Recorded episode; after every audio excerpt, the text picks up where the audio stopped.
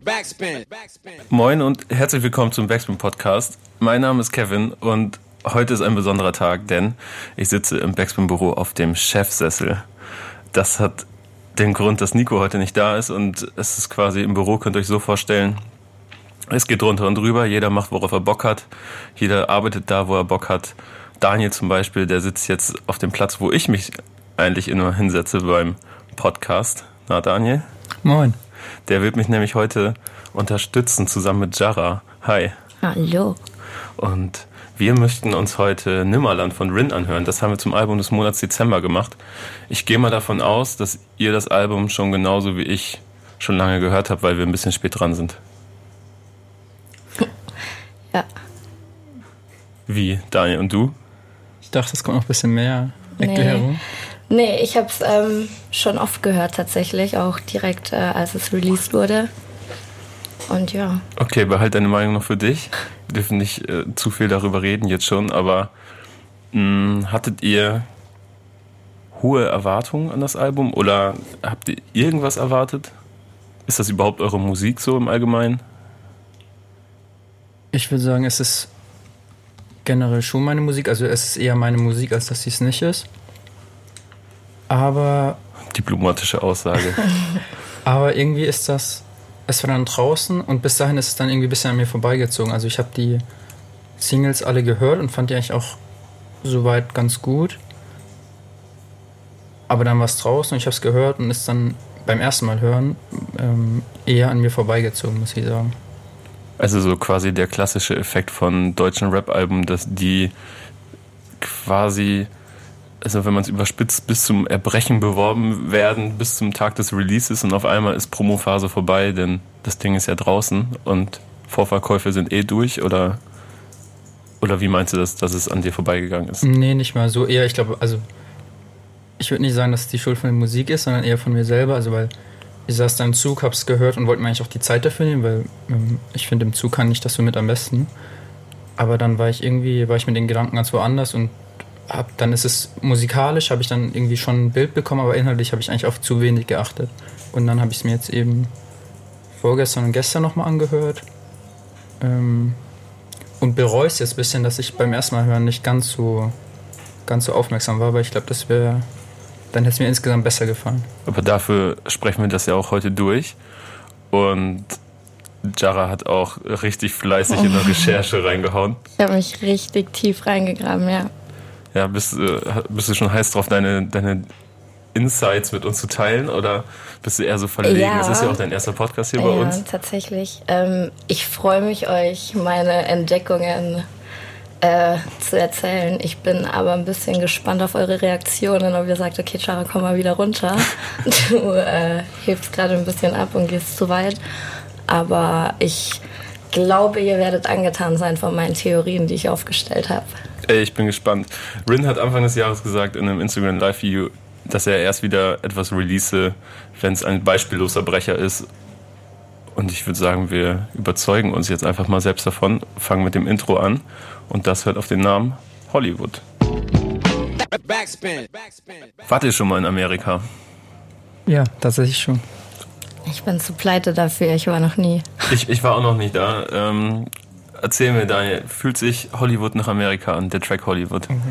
Weil das jetzt schwierig, weil ich war da drei, ja, 13, als ich da war. Mhm. Und da nimmt man das ja alles noch irgendwie ganz anders wahr. Also, ähm, also das, das kommt das Hollywood-Feeling nicht so wirklich bei dir auf bei dem Track. Oder doch? Ich würde vielleicht sagen, schon. Also nee, also ich finde es ist ein gelungenes Intro. Mhm. Und ich finde auch cool, dass ähm, also ich damit geht das Album auch ganz anders los, als man es erwartet, finde ich, weil im Vorfeld hatte man Nimmerland und da verbinde ich auch immer dieses Träume und Träume und ja ein bisschen langsamer und ähm, Bietigheim ein bisschen, mhm. stellt er ja auch mehr in den Fokus und dass er dann mit Hollywood bzw. den USA anfängt, ähm, finde ich eine coole Überraschung. Ja, voll, so geht es mir auch. Also ich hätte auch am Anfang was ganz anderes erwartet und äh, wenn man das Album Track by Track hört und nicht irgendwie auf Shuffle geht, dann mhm. ist es überraschend, wenn man es das erste Mal hört.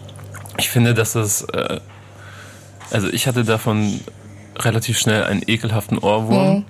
und äh, mag den Track sehr gerne. Hab dann aber immer wieder beim Hören kurz Schwierigkeiten, wenn ich auf den Text achte, weil ich mich dann zum Beispiel frage, wir wollen alle nach Amerika wie NASCAR. Aber NASCAR war doch schon immer in Amerika und was, also warum sollte NASCAR nach Amerika wollen? Also das findest du un. Gut, das ist jetzt so eine Zeile, die ein bisschen vielleicht unglücklich ist. Genau, so unglücklich formuliert Seite, vielleicht. Auf der anderen Seite finde ich aber, dass da mehr drinsteckt, als man beim ersten Mal hören vielleicht bemerkt. Das ist ja also, auch etwas, was er in dem Interview mit Jan Wehn gesagt hat. Er hat ja jetzt zum allerersten Mal ein Interview gegeben, ein längeres, ein, ein Video-Interview, wo er sagt, dass, es, dass man da super viel Zeug in vermeintlich oder in sogar vermeintlich belanglosen Zeilen entdecken könnte und äh, dass, dass man da noch jahrelang dran tüfteln kann. Mal gucken, ob wir da heute so ein paar Zeilen von finden. Ich finde, was man halt hat, ist mh, hm, ziemlich viele, klar ist jetzt nicht super deep und eher oberflächlich, würde ich sagen, aber schon Sozialkritik. Mhm. Also in die verschiedensten Richtungen. Also zum einen. Ähm, Dass man immer nach dem Größten strebt, wenn er sagt, wir wollen alle nach Amerika wie NASCAR. Ja, wobei alle das Playboys ja wie Hugh Hefner und so. Eine krasse Kritik, würde ich sagen, sondern eher ähm, sowas wie äh, wir kaufen Liebe nur noch über Brothers. Mhm. Oder was ich so wahrgenommen habe, dieses die Stratosphäre uns nur noch von dem Weltall. Das ist damit gemeint, also zumindest habe ich das so wahrgenommen, dass es damit äh, dieser wachsende oder dass nicht mehr, dass nicht mehr an Gott geglaubt wird und sowas, dass es darum geht. Also weil mhm. sonst kann ich mir die Zeile nicht anders erklären. Also ähm, das finde ich irgendwie, ja, finde ich cool. Und ich finde, das ist halt sowas, was man, wenn man das halt so leicht nebenher laufen lässt, das mhm. bemerkt man eben dann nicht. Ich finde auch, dass ähm, Rin es ganz gut schafft, wenn man einfach nur so zuhört und auf die Melodie geht, dann ähm, merkt man gar nicht, wie viel eigentlich noch in den Texten steckt. Also man kann das Album komplett von Anfang bis Ende einfach nur hören und sich von der Melodie tragen lassen oder ähm, leiten lassen. Aber man entdeckt noch mal ganz viel mehr, wenn man sich da ein bisschen reinfuchst und ähm, auf den Text hört und den Text so ein bisschen zerlegt. Ja, produziert wurde der Track jetzt, glaube ich, wenn ich gerade nicht falsch informiert bin, von Nintendo, Reezy und Ferremia oder Ferremia. Ich letzteren oder letztere kenne ich nämlich gar nicht. Habt ihr da kennt ihr den Namen? Oder konntet ihr da irgendwie was so rausfinden? Nee, ich frage mich, wer die Geheimwaffe von Rin ist. Oh. Ob ähm, wir das überhaupt hier so sagen dürfen. Doch, das hat er doch, du meinst sicherlich ähm, diesen amerikanischen ja, genau. Vocal Engineer, der seine Vocals mixt. Ja. Ähm, das hat er auch im besagten Interview angerissen, dass er, dass er jemanden habe, der nur dafür da ist, seine Vocals zu mixen und zu mastern. Und der, das ist, der, der ist geheim. Er hat nur verraten, dass er Ryan heißt mit Vornamen und aus Amerika kommt, aber dass er den gut versteckt und hütet vor anderen Schlau Künstlern. Und äh, das ist auf jeden Fall etwas, was, das kann ich jetzt schon mal vorwegnehmen. Ich finde die Vocals auf diesem gesamten Album extrem gut, aber ich würde sagen, wir springen einfach mal in den zweiten Song. Backspin. Beaticamication Wart ihr schon mal in Stuttgart? Wenn ihr schon mal in Amerika wart, dann frage ich jetzt mal direkt nach äh, Stuttgart und Bietigheim. Ja, und auch dieses Mal kann ich gleich sagen, ja, war ich. Und das Lustige ist, dass es mir auch in Bietigheim direkt. Ja, auch in, in, Bietigheim, in dem heiligen in dem, Bietigheim. In dem Bietigheim-Wissingen, ja. Ähm, ich war da letzte Woche äh, mit Nico zusammen beim Shindy-Interview. Das Lustige ist, was mir eben eingefallen ist, dass ich das auf der Zugfahrt dahin Rin das erste Mal gehört habe. Also ich war da ein paar Tage vorher schon auch da. Mhm. Und da auf der Zugfahrt hin, wie gesagt, habe ich das eben das erste Mal gehört. Und ja, also wir sind dann nur vom Flughafen zum Studio von Shindy gefahren, deswegen habe ich jetzt nicht so viel davon gesehen. Mhm aber macht schon den Eindruck, was da vermittelt wird. Also dieses, dieses Kleinstadt-Feeling und aber jeder zweite fährt Benz oder Porsche. Genau. Und, okay. Ähm, ich ich finde es ganz, ganz witzig, wie das hier zusammengesetzt ist. Also ähm, es ist, soll ja klar an den Red Hot Chili Pepper Song erinnern, der Titel, an Californication. Und es, diesen, also Rin zieht ja eh schon gerne mal den Vergleich, auch Shindy so ein bisschen, dass sie so runter von ihrem Tal gucken ins, ins Valley, als wäre es Kalifornien eigentlich. Äh, und wenn man mal in Stuttgart war, dann weiß man auch, dass es wirklich im Tal liegt und dass man auf so eine Stadt hinunterblicken kann. Und er verbindet hier ja sowohl also sein Sound erinnert ja sowieso durch die Bank häufig an Travis Scott. Das ist ja auch etwas, was er, was er sagt, dass er das gerne hört und dass er mit Referenzen nicht hinterm Berg halten möchte. Und ich habe jetzt zu dem Track gelesen und es macht total Sinn, nachdem ich es gelesen habe, dass er hier ähm, Californication von den Red Hot Chili Peppers mit, ähm, wie heißt der Track? Houston Fornication von Travis Scott verbindet, weil seine Vocals irgendwie sich sehr an dem Travis Scott Song orientieren, aber eigentlich äh, es im Kern um Beatingheim geht. Aber ich glaube, wenn ich richtig informiert bin, hat er den Track sogar in den Staaten aufgenommen, ironischerweise. Was mir gerade auffällt, das war schon ganz oft in der Recherche oder in den Kommentaren zum Album des Monats bei Shindy zu lesen. Kevin, das heißt Bietigheim und nicht Bietingheim. Oh, stimmt. Das steht ganz oft da. Ganz auf, ich ich habe vorhin bei, hält, bei ne? Bietigheimication habe ich richtig doll aufgepasst, aber jetzt äh, ja, habe ich schon wieder, ist, der. Fokus hat mich schon wieder verloren. Jetzt, ähm, ja, erzählt mal, das war ja auch eine Single-Auskopplung. Wie findet ihr den Track? Ähm, ja, ich mag den eigentlich ganz gern. Es ist aber jetzt nicht mein, mein Lieblingssong. Ähm, es ist aber ein Song, der mich so ein bisschen auch zum Schmunzeln gebracht hat mit dieser Kontorline. Alle tanzen in meinem Haus wie bei Kontor. Kanntest du Kontor vorher? Kannte ich nicht, nee. Ähm, aber wie gesagt, ich habe mich ein bisschen reingefuchst und äh, Kontor ist ja ein Hamburger Label für äh, Dance- und Hausmusik. Mhm. Deswegen musste ich dann da ein bisschen schmunzeln im ich, Nachhinein. Ich hatte letztens äh, lustigerweise einen Termin bei Kontor mhm. und dann war ich da und da kurz davor kam das Rin-Album raus und da haben wir mit den Leuten von Kontor, bei Kontor darüber diskutiert, ob er wohl wirklich die meint. Die selbst sind sich nämlich gar nicht sicher, ob, okay. ob sie überhaupt gemeint sind damit Würde oder, ob, oder irgendeinen anderen oder? Vergleich meint. Ja, macht voll Sinn so. Aber sie selbst sind sich so unsicher, weil das ist ja jetzt ist schon ein großes Label, aber vielleicht wollen sollte, sie gar nicht Warum sollte Rin sein. sie ich glaube, die würden, das, würden sich schon freuen, aber warum sollte Rin die erwähnen? So, ne? Ich mag diese Zeile, wärst du lieber Mona Lisa oder Pop Art, mag ich richtig gerne. Das Erzähl. ist sowas, ähm, zum einen finde ich, das ist genau wie beim Song davor, das zieht sich auch noch ein bisschen durchs Album, finde ich. Ähm, die Zeilen gehen unter, wenn du es nebenher laufen lässt, aber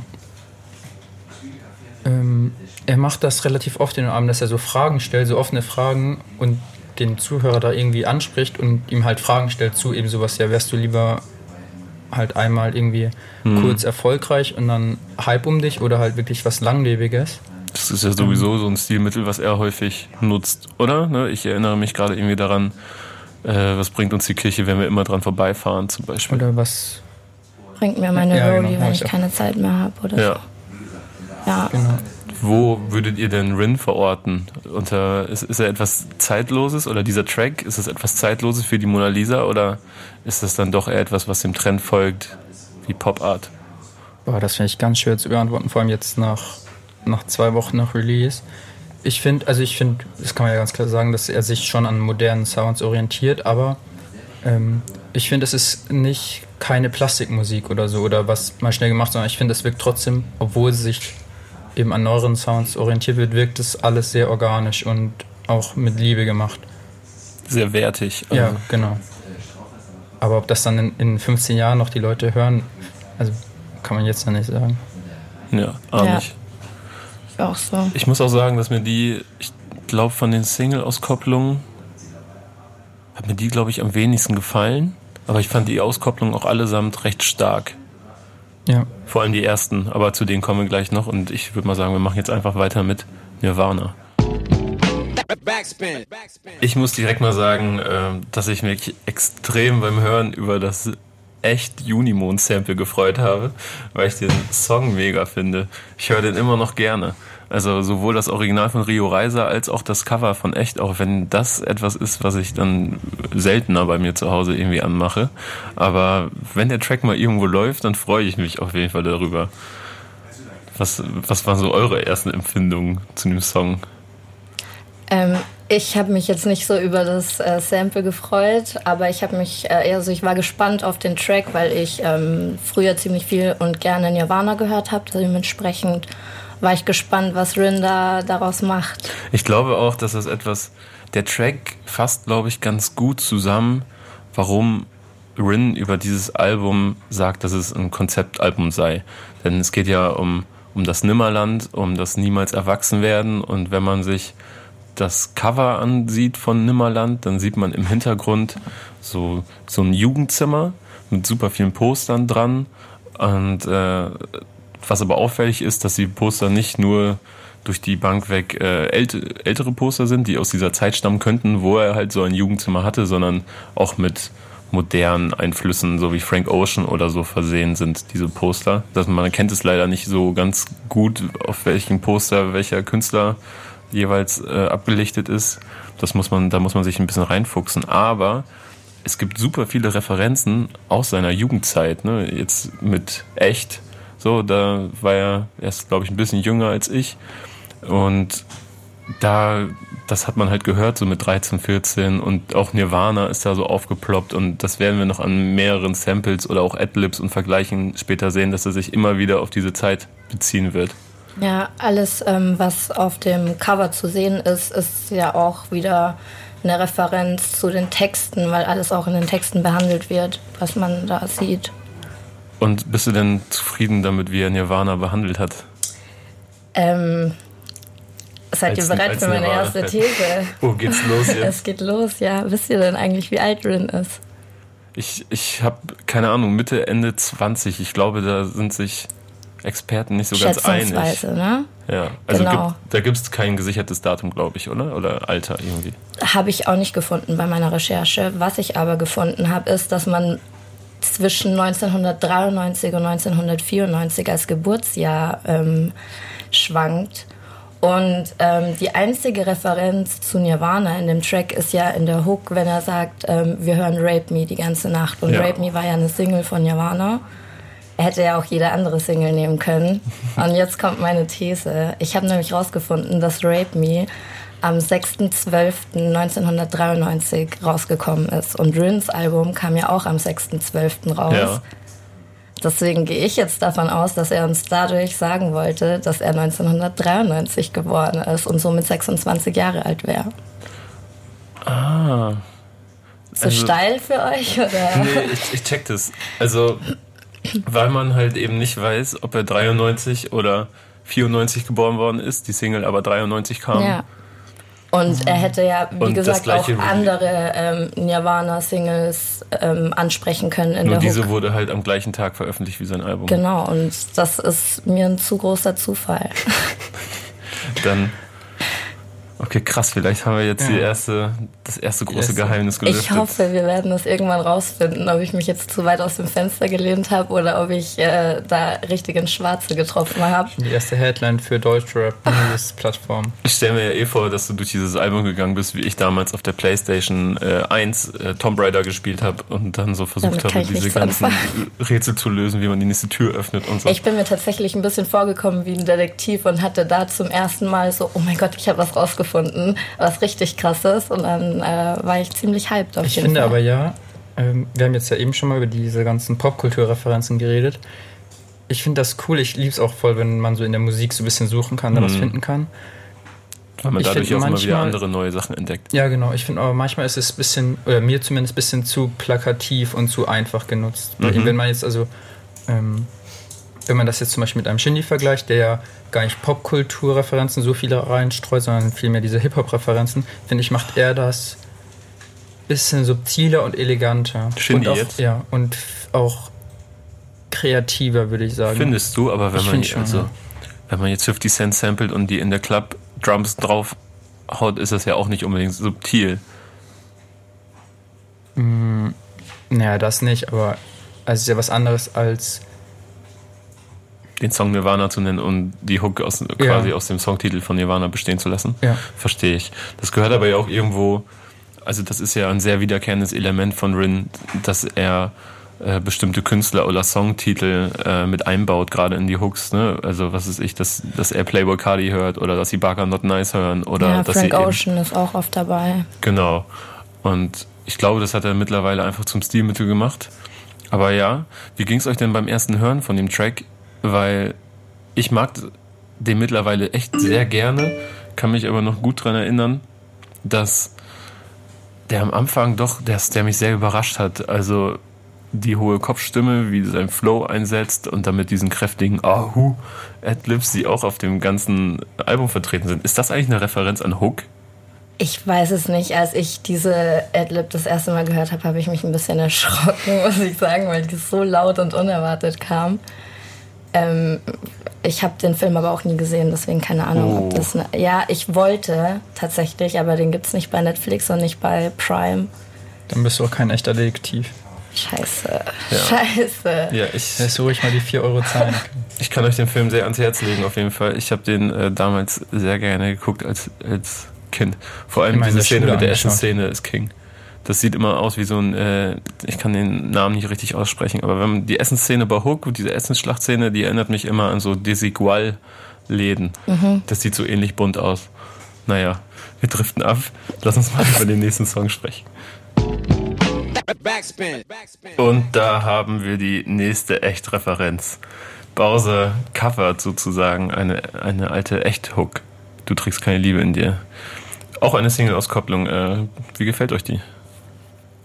Äh, wenn wir jetzt eben schon mal von den Referenzen geredet haben, ich fand mhm. bei dem Song fand ich die Referenzen abseits der Musik sehr, sehr gelungen. Also das Cover ist ja angelehnt an den Film Kids. Mhm. Und im Video spielen sie ja eben so ein paar Szenen nach aus American Psycho, Kill Bill, Requiem for a Dream. Mhm. Und das finde ich alles sehr, sehr cool und sehr gelungen. Ja, das Video fand ich auch sehr gut gemacht, sehr ästhetisch. Ähm Vor allem, ich glaube, wenn man, selbst wenn man die Filme nicht kennt, kommt das halt cool. Und dann. Ähm ja, ich glaube, das war eh so eine, so wie ich das beobachtet habe, Rin hat, glaube ich, über Social Media Profile ein, zwei Mal gefragt, so, na, habt ihr schon alle Referenzen aus dem Video entdeckt und so? Und ich glaube, also er referenziert da ja auch Filme aus den 90ern oder frühen 2000ern und ich kenne jetzt natürlich nicht seine Zielgruppe, aber ich würde mal behaupten, die ist schon einen Ticken jünger als ich jetzt. Ich bin so Ende 20. Ich würde mal so zehn Jahre zurücktippen und wer weiß, ob man da schon alle Filme gesehen hat, die da überhaupt ähm, besprochen werden. Aber ja, du bist, ey, Jara, du bist doch Bowser-Fan, oder nicht? Ich wusste, dass das kommt. ich war mir unsicher, ob ich das jetzt sagen darf oder ob ich dann gehatet werde wieder. Ähm, aber ja, bin ich ähm, bekennender Bowser-Fan. Und deswegen habe ich mich auch echt gefreut, als ähm, ich mitbekommen habe, dass Bowser auf dem ähm, Rin-Album mit drauf ist. Und ich weiß auch noch, als die Single rauskam, ähm, hatte ich eine lange Autofahrt vor mir und habe sechs Stunden diesen Song auf Repeat gehört, weil ich echt Fan ähm, von dem Song war, wobei er jetzt auch nicht mein Lieblingssong ist, ähm, nachdem ich das ganze Album kenne. Aber, also, was findest du so gut an dem Song? Ähm, ich war gespannt, wie die beiden Stimmen, die ja echt unterschiedlich sind, zusammenpassen. Und eigentlich war es auch lange überfällig, dass die beiden Songs zusammen machen. Ich meine, die sind beide aus Bietigheim und ähm, sind ja auch ähm, offensichtlich irgendwie befreundet und haben schon einen langen gemeinsamen Weg hinter sich.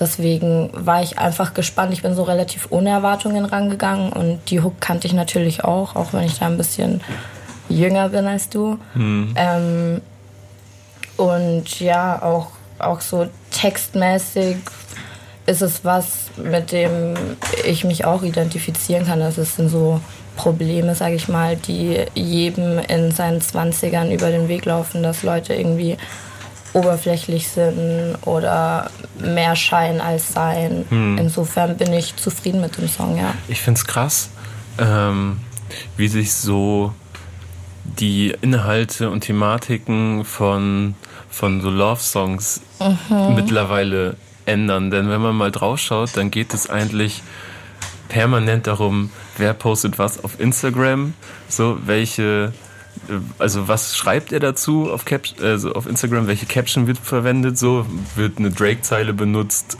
oder äh, von The Weeknd irgendwas und es sind viele so Catchphrases für mich drin. Also es geht auch so um Oberflächlichkeiten. So warum liebst du den Typen mit den Nikes? Ähm, Rin trägt glaube ich im Video Nikes ja, dazu. Genau.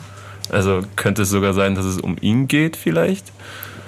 Und ja, das ist, das finde ich, ist einfach eine spannende Beobachtung, dass man da also super viele, also jede einzelne Zeile aus dem Song ist eigentlich dafür geeignet, wiederum bei Instagram als Caption für genau dieses Thema gemacht. Dann fürs nächste Album. So, oder? Also, ja. ja. Mir, was mich ein bisschen gestört hat, war, ich, ich mag es einfach nicht, wenn, wenn Songs eine Zeile dazwischen haben, die für mich den ganzen Song irgendwie runterzieht. Und das war bei dem Song jetzt, äh, ich glaube, sie ist eine Bitch. Oder nee, sie ist eine, eine Bitch, Bitch, aber ich glaube nicht, dass ja. du es weißt. Wo ich so denke. Unnötig. Unnötig, so. Ja. Warum, warum ist sie denn eine Bitch? Weil sie, weil sie nichts von dir möchte, so? Was ist das für ein Umkehrschluss?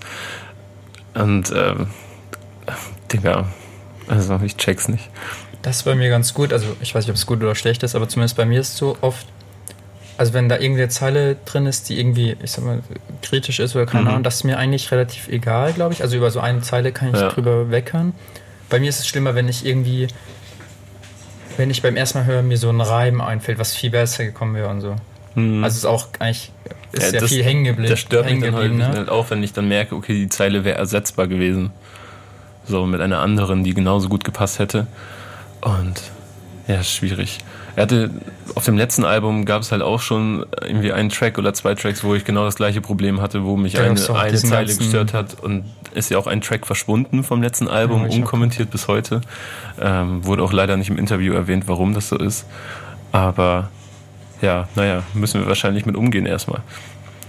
Ansonsten würde ich sagen, sei denn, Jara hat noch irgendwelche krassen Verschwörungstheorien. Nein, ich halte die Spannung, die kommen später. Eine habe ich noch. okay, dann würde ich weitergehen zum nächsten Track. Backspin. Daniel Bro, was ist das für ein Sample? Ich habe gehört oder gelesen, ja. dass es gar kein Sample ist, sondern mühsam nachgespielt wurde. Aber das ist wurde das aus Clearance-Gründen oder? Keine Ahnung. Ich habe das ähm, oh, BR Puls, diese Musiksendung von diesem Friedel. Friedel 8, genau. Ja. Der hat eine Sendung über, über äh, Rin gemacht und halt auch über Referenzen geredet. Und da stand das in den Kommentaren auch mehrmals. Ich habe aber nichts dazu gefunden. Mhm. Aber es hat sich, die Fans waren ziemlich überzeugt davon, dass es eben nachgespielt wurde. Ah, okay. Aber ich kann auch sein, dass es, dass es nicht stimmt. Okay, also in dem Song selber spricht Rin ja von einem Sample. Ja, genau. Was ich mich dann gefragt habe, weil Ne, auch hier haben wir wieder eine, eine Referenz an die 2000er, auch dass die, dass die Hook so runtergepitcht ist, das soll auch eine Referenz an so den, den Dirty South der, der Nullerjahre sein. Und Rin zitiert am Ende noch Savage, also es ist alles wieder so Sachen, die aus seiner Jugend stammen. Äh, was ich mich aber gefragt habe, weil Reezy ja anscheinend mit diesem Sample zu tun hat. Und Rin hat dieses ganze 2000er Sample benutzen in der heutigen Zeit, wieder ein bisschen losgetreten, zusammen mit Shindy und Flair, Flair war dann auch relativ schnell dabei und ich denke, dass es etwas ist, was wir noch häufiger hören werden. Glaubst du, weil da bist du, glaube ich, besser informiert als ich, dass da Reezy vielleicht ein bisschen was losgetreten hat? Weil der war ja auch schon bei Shindy äh, so immer mal wieder mit im Team, glaube ich, und hat da mit produziert, oder nicht? Boah, das finde ich richtig schwer, ich weiß nicht. Also Oder ich kann mir nicht vorstellen. Ich glaube. Richtung, die gerade losgetreten wird, aber es kommt halt Das ist eine gemeine Frage, weil egal was man sagt, du sprichst so eigentlich jedem was ab. So, weißt du, wenn ich jetzt ja. sage, ja, nee, Reezy hat das losgetreten oder nee, nee, das war Shindy oder Rin, keine Ahnung. Das war, das war Dann ist ja das eine Fangfrage. ähm,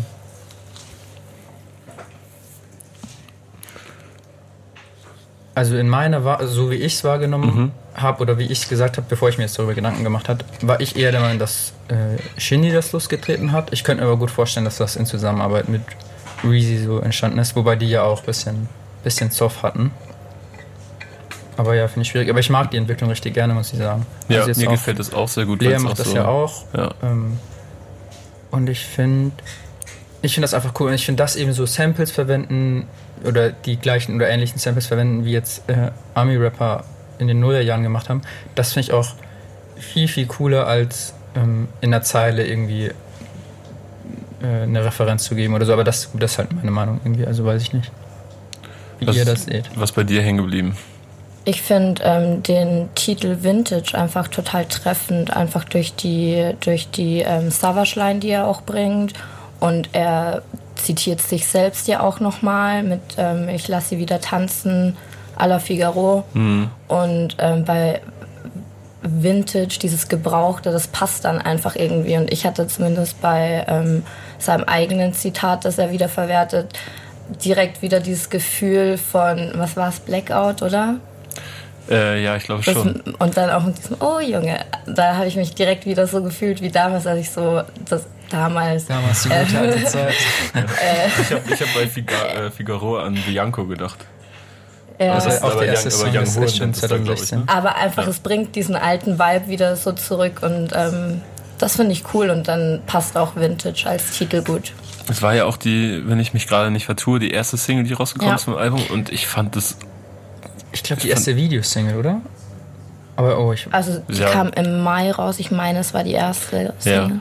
auf jeden Fall war ich davon damals sehr geflasht. Ich fand's sehr, sehr, sehr krass. Ich und ähm, hab's dann auch auf vielen Festivals gesehen, wenn es aufgelegt worden ist von DJs und ähm, es hat, hat übelst Bock gemacht. Ich finde, dass es nach wie vor ein, ein ziemliches Brett ist und auch zu den besten Tracks des Albums immer noch zählt.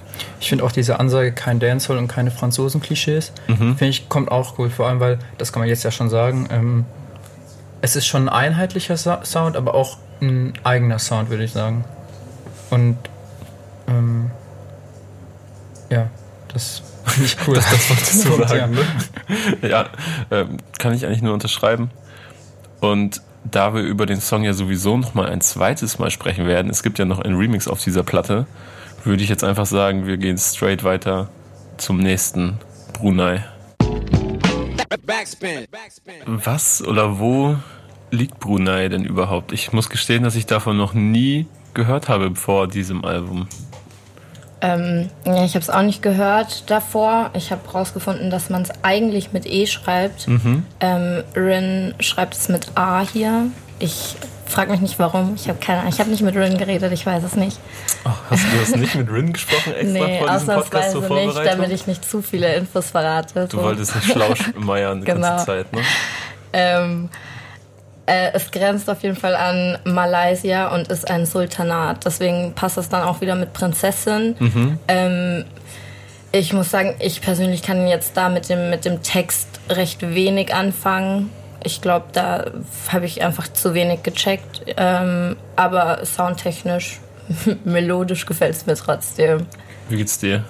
Ich finde das so ein bisschen so ein Song, wo es nicht reicht, wenn du ihn, weiß ich nicht, zwei, dreimal hörst und dann genau hinhörst, sondern eigentlich musst du zwei, dreimal ihn hören und dazu noch bei Genius mitlesen. Ja. Weil ich finde, dass die Atmosphäre irgendwie ist so verträumt und es gibt keine so inhaltlichen Highlights, die so herausgearbeitet werden. Also auch nicht mal jetzt irgendwie, weil er es nicht kann, sondern einfach, glaube ich, halt absichtlich, um halt die Atmosphäre aufrechtzuerhalten. Mhm. Ähm, und ich finde eigentlich ziemlich gut. Also ich würde sagen, nach Vintage ist bisher für mich ähm, der überraschendste und auch beste Track vom Album. Also ich mag Tatsächlich? wieder, ich glaube schon, ja, ich, also ähm, ich mag auch wieder diese offenen Fragen oder diese eine offene Frage, welcher Fehler ist der eine, der dich einsam macht? Weil, klar, für manche ist das vielleicht ein bisschen zu viel Pathos und keine Ahnung, aber ich finde das sowas, da kann man dann einfach mal drüber nachdenken so und irgendwie, ja. Ich, der Track hat mich auch schon beschäftigt, aber also er plätschert eigentlich so ein bisschen an mir vorbei, muss ich gestehen. Und ich kann mir auch nicht vorstellen, wie er ihn live spielt. Ich habe ihn jetzt so ein paar Mal live gesehen und, und äh, irgendwie würde es mir, glaube ich, vorkommen wie so eine zweieinhalbminütige kurze Verschnaufpause, wo seine Fans einfach nur drauf warten, wieder von neuem ausrasten zu können. Und ich finde den, ich finde den Text auch ein bisschen so diffus. Also es ist schwer, ihn zu durchdringen. Ich habe eine kleine Theorie, so, dass es, Auch eine steile Theorie. also er, er hat ja irgendwo über den Track gesagt, dass er das Märchen von der Prinzessin aus Brunei erzählen möchte und dass er so seinen Frank Ocean so rausgeholt hat, seinen Inneren. Ähm, ich glaube, es wird schon eher um eine um eine Geschichte gehen, die er selbst erlebt hat oder irgendwie aus einer, er, er denkt glaube ich schon an eine Person, die er selbst kennt, weil wenn man sich so diesen, diesen ähm, Text durchliest, äh, wo er dann auch so sagt, dass Zigaretten in seinem Leihwagen liegen und ähm, er weiß, dass sie zurück in die Heimat möchte und äh, er einen Schluck aus ihrem Cider nimmt. Das ist ja alles etwas, das heißt, sie haben schon zusammen äh, Zeit verbracht und äh, ich weiß nicht, wie beliebt Cider in Brunei ist, aber es ist ja schon eigentlich hier eher so ein Tränkgetränk in Europa. Und ähm, man kann ja auch solche auch, dass das Kleid aus der Türkei kommt, das spricht ja auch eher für, für Europa. Das ist ja eher so ein Urlaubsmitbringsel, wenn man entweder halt Urlaub gemacht hat in der Türkei oder die Familie besucht hat und dann dort äh, ein gefälschtes Kleid mitbringt, in diesem Fall ein Chanel-Kleid. Ähm, Habe ich früher auf jeden Fall auch so gemacht. ähm, und man könnte ja zum Beispiel auch sagen, dass das Schwert in, in ihrer Scheide ein Handy ist, das in ihrer Hosentasche steckt. Und man kann das ja alles so deuten, wie man möchte bei Rin. Und ich bin da selber noch nicht so ganz fertig mit. Und ich wünschte, vielleicht werde ich das irgendwann mal machen, dass ich mir da richtig ein kleines Szenario draus spinne. Ich glaube, da steckt noch richtig viel drin in diesem Song, aber für den Moment kann ich es nicht entschlüsseln und der Sound plätschert so ein bisschen an mir vorbei. Wie gesagt, ich mag das ja auch richtig gerne, mich da so rein zu, reinzudenken und alles. Das Problem ist nur, wenn man sich dann sowas dazu aussingt und man hat dann so das perfekte Szenario, wenn du den Song hörst. Und dann erklärt er das irgendwann mal, es ist ganz anders und viel simpler und so, dann macht das richtig den Song kaputt. Mir ja. fehlt jetzt gerade kein Beispiel, aber das hatte ich schon, hatte ich auf jeden Fall schon mal irgendwie.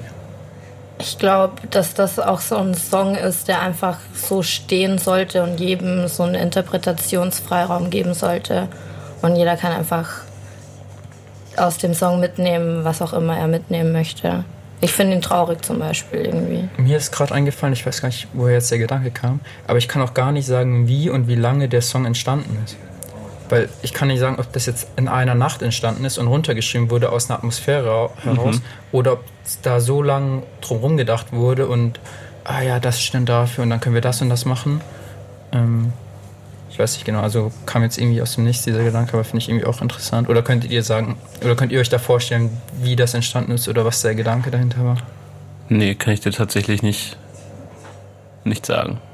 Aber ich wollte noch erwähnen, dass äh, es gibt einen so einen Basslauf, wo man eigentlich nur Bass hört. Äh, das ist so vor der ersten Hook, so wo seine Stimme nur von diesem Bass untermalt wird. Und äh, finde ich sehr geil. das, das. Das, das, das äh, lenkt so richtig den Fokus auf ihn und äh, das hat mir sehr gut geschmeckt. Und jetzt hören wir uns den nächsten Track an. Backspin. Répondez, s'il vous plaît. Könnt ihr mal sehen, ich hatte Französisch in der Schule. Das, das, konnte ich, das kann ich auch noch so übersetzen, ohne, ohne es nachzugucken. Dafür reichen die Skills noch, obwohl ich irgendwann abgewählt habe. Aber äh, antworte bitte. Äh, das ist so ein ich glaube, das ist so ein höflicher Umgangston oder eine höfliche Aufforderung, beziehungsweise die unhöfliche Abkürzung einer eigentlich höflichen Aufforderung äh, für förmliche Einladung, äh, dass man doch schnell antworten soll. Das sieht man häufig in so Mails, wenn man zu irgendwelchen Events eingeladen wird oder so. Naja, ey, wie fandet ihr den Track? Kurz, kurzer Exkurs, was dieser, und wozu wird man eigentlich eingeladen von Rin? Ich glaube, man wird einfach eingeladen, so ein coolen Sommerabend oder Tag mit ihm irgendwie zu verbringen. Er hat halt auch, was man alles macht. Man hängt bei Burger King, glaube ich. Hm. Man ähm, fährt über die Theo, was ja, wahrscheinlich eine Straße ja. ist in Stuttgart. Und das klingt sehr einladend für mich, muss ich sagen. Einfach so ein, an so einem schönen Abend irgendwie ein bisschen Spaß haben, chillen, was trinken. Wo du gerade von Sommerabend redest, mhm. weißt du, ob wurde das Augen verschoben? Boah, keine Ahnung. Weil ich finde, das wäre doch so im Spätsommer, so Mitte, Ende August, wäre das, glaube ich, viel cooler. Oder was ist cool, aber halt vom Vibe her hat das viel mehr gepasst als jetzt im, im Dezember. Ja. Irgendwie, aber jetzt Voll. Es kam ja auch gar nicht als, als Single raus. Nein, ich meine allgemein, die bisherigen Songs finde ich alle sehr sommerlich.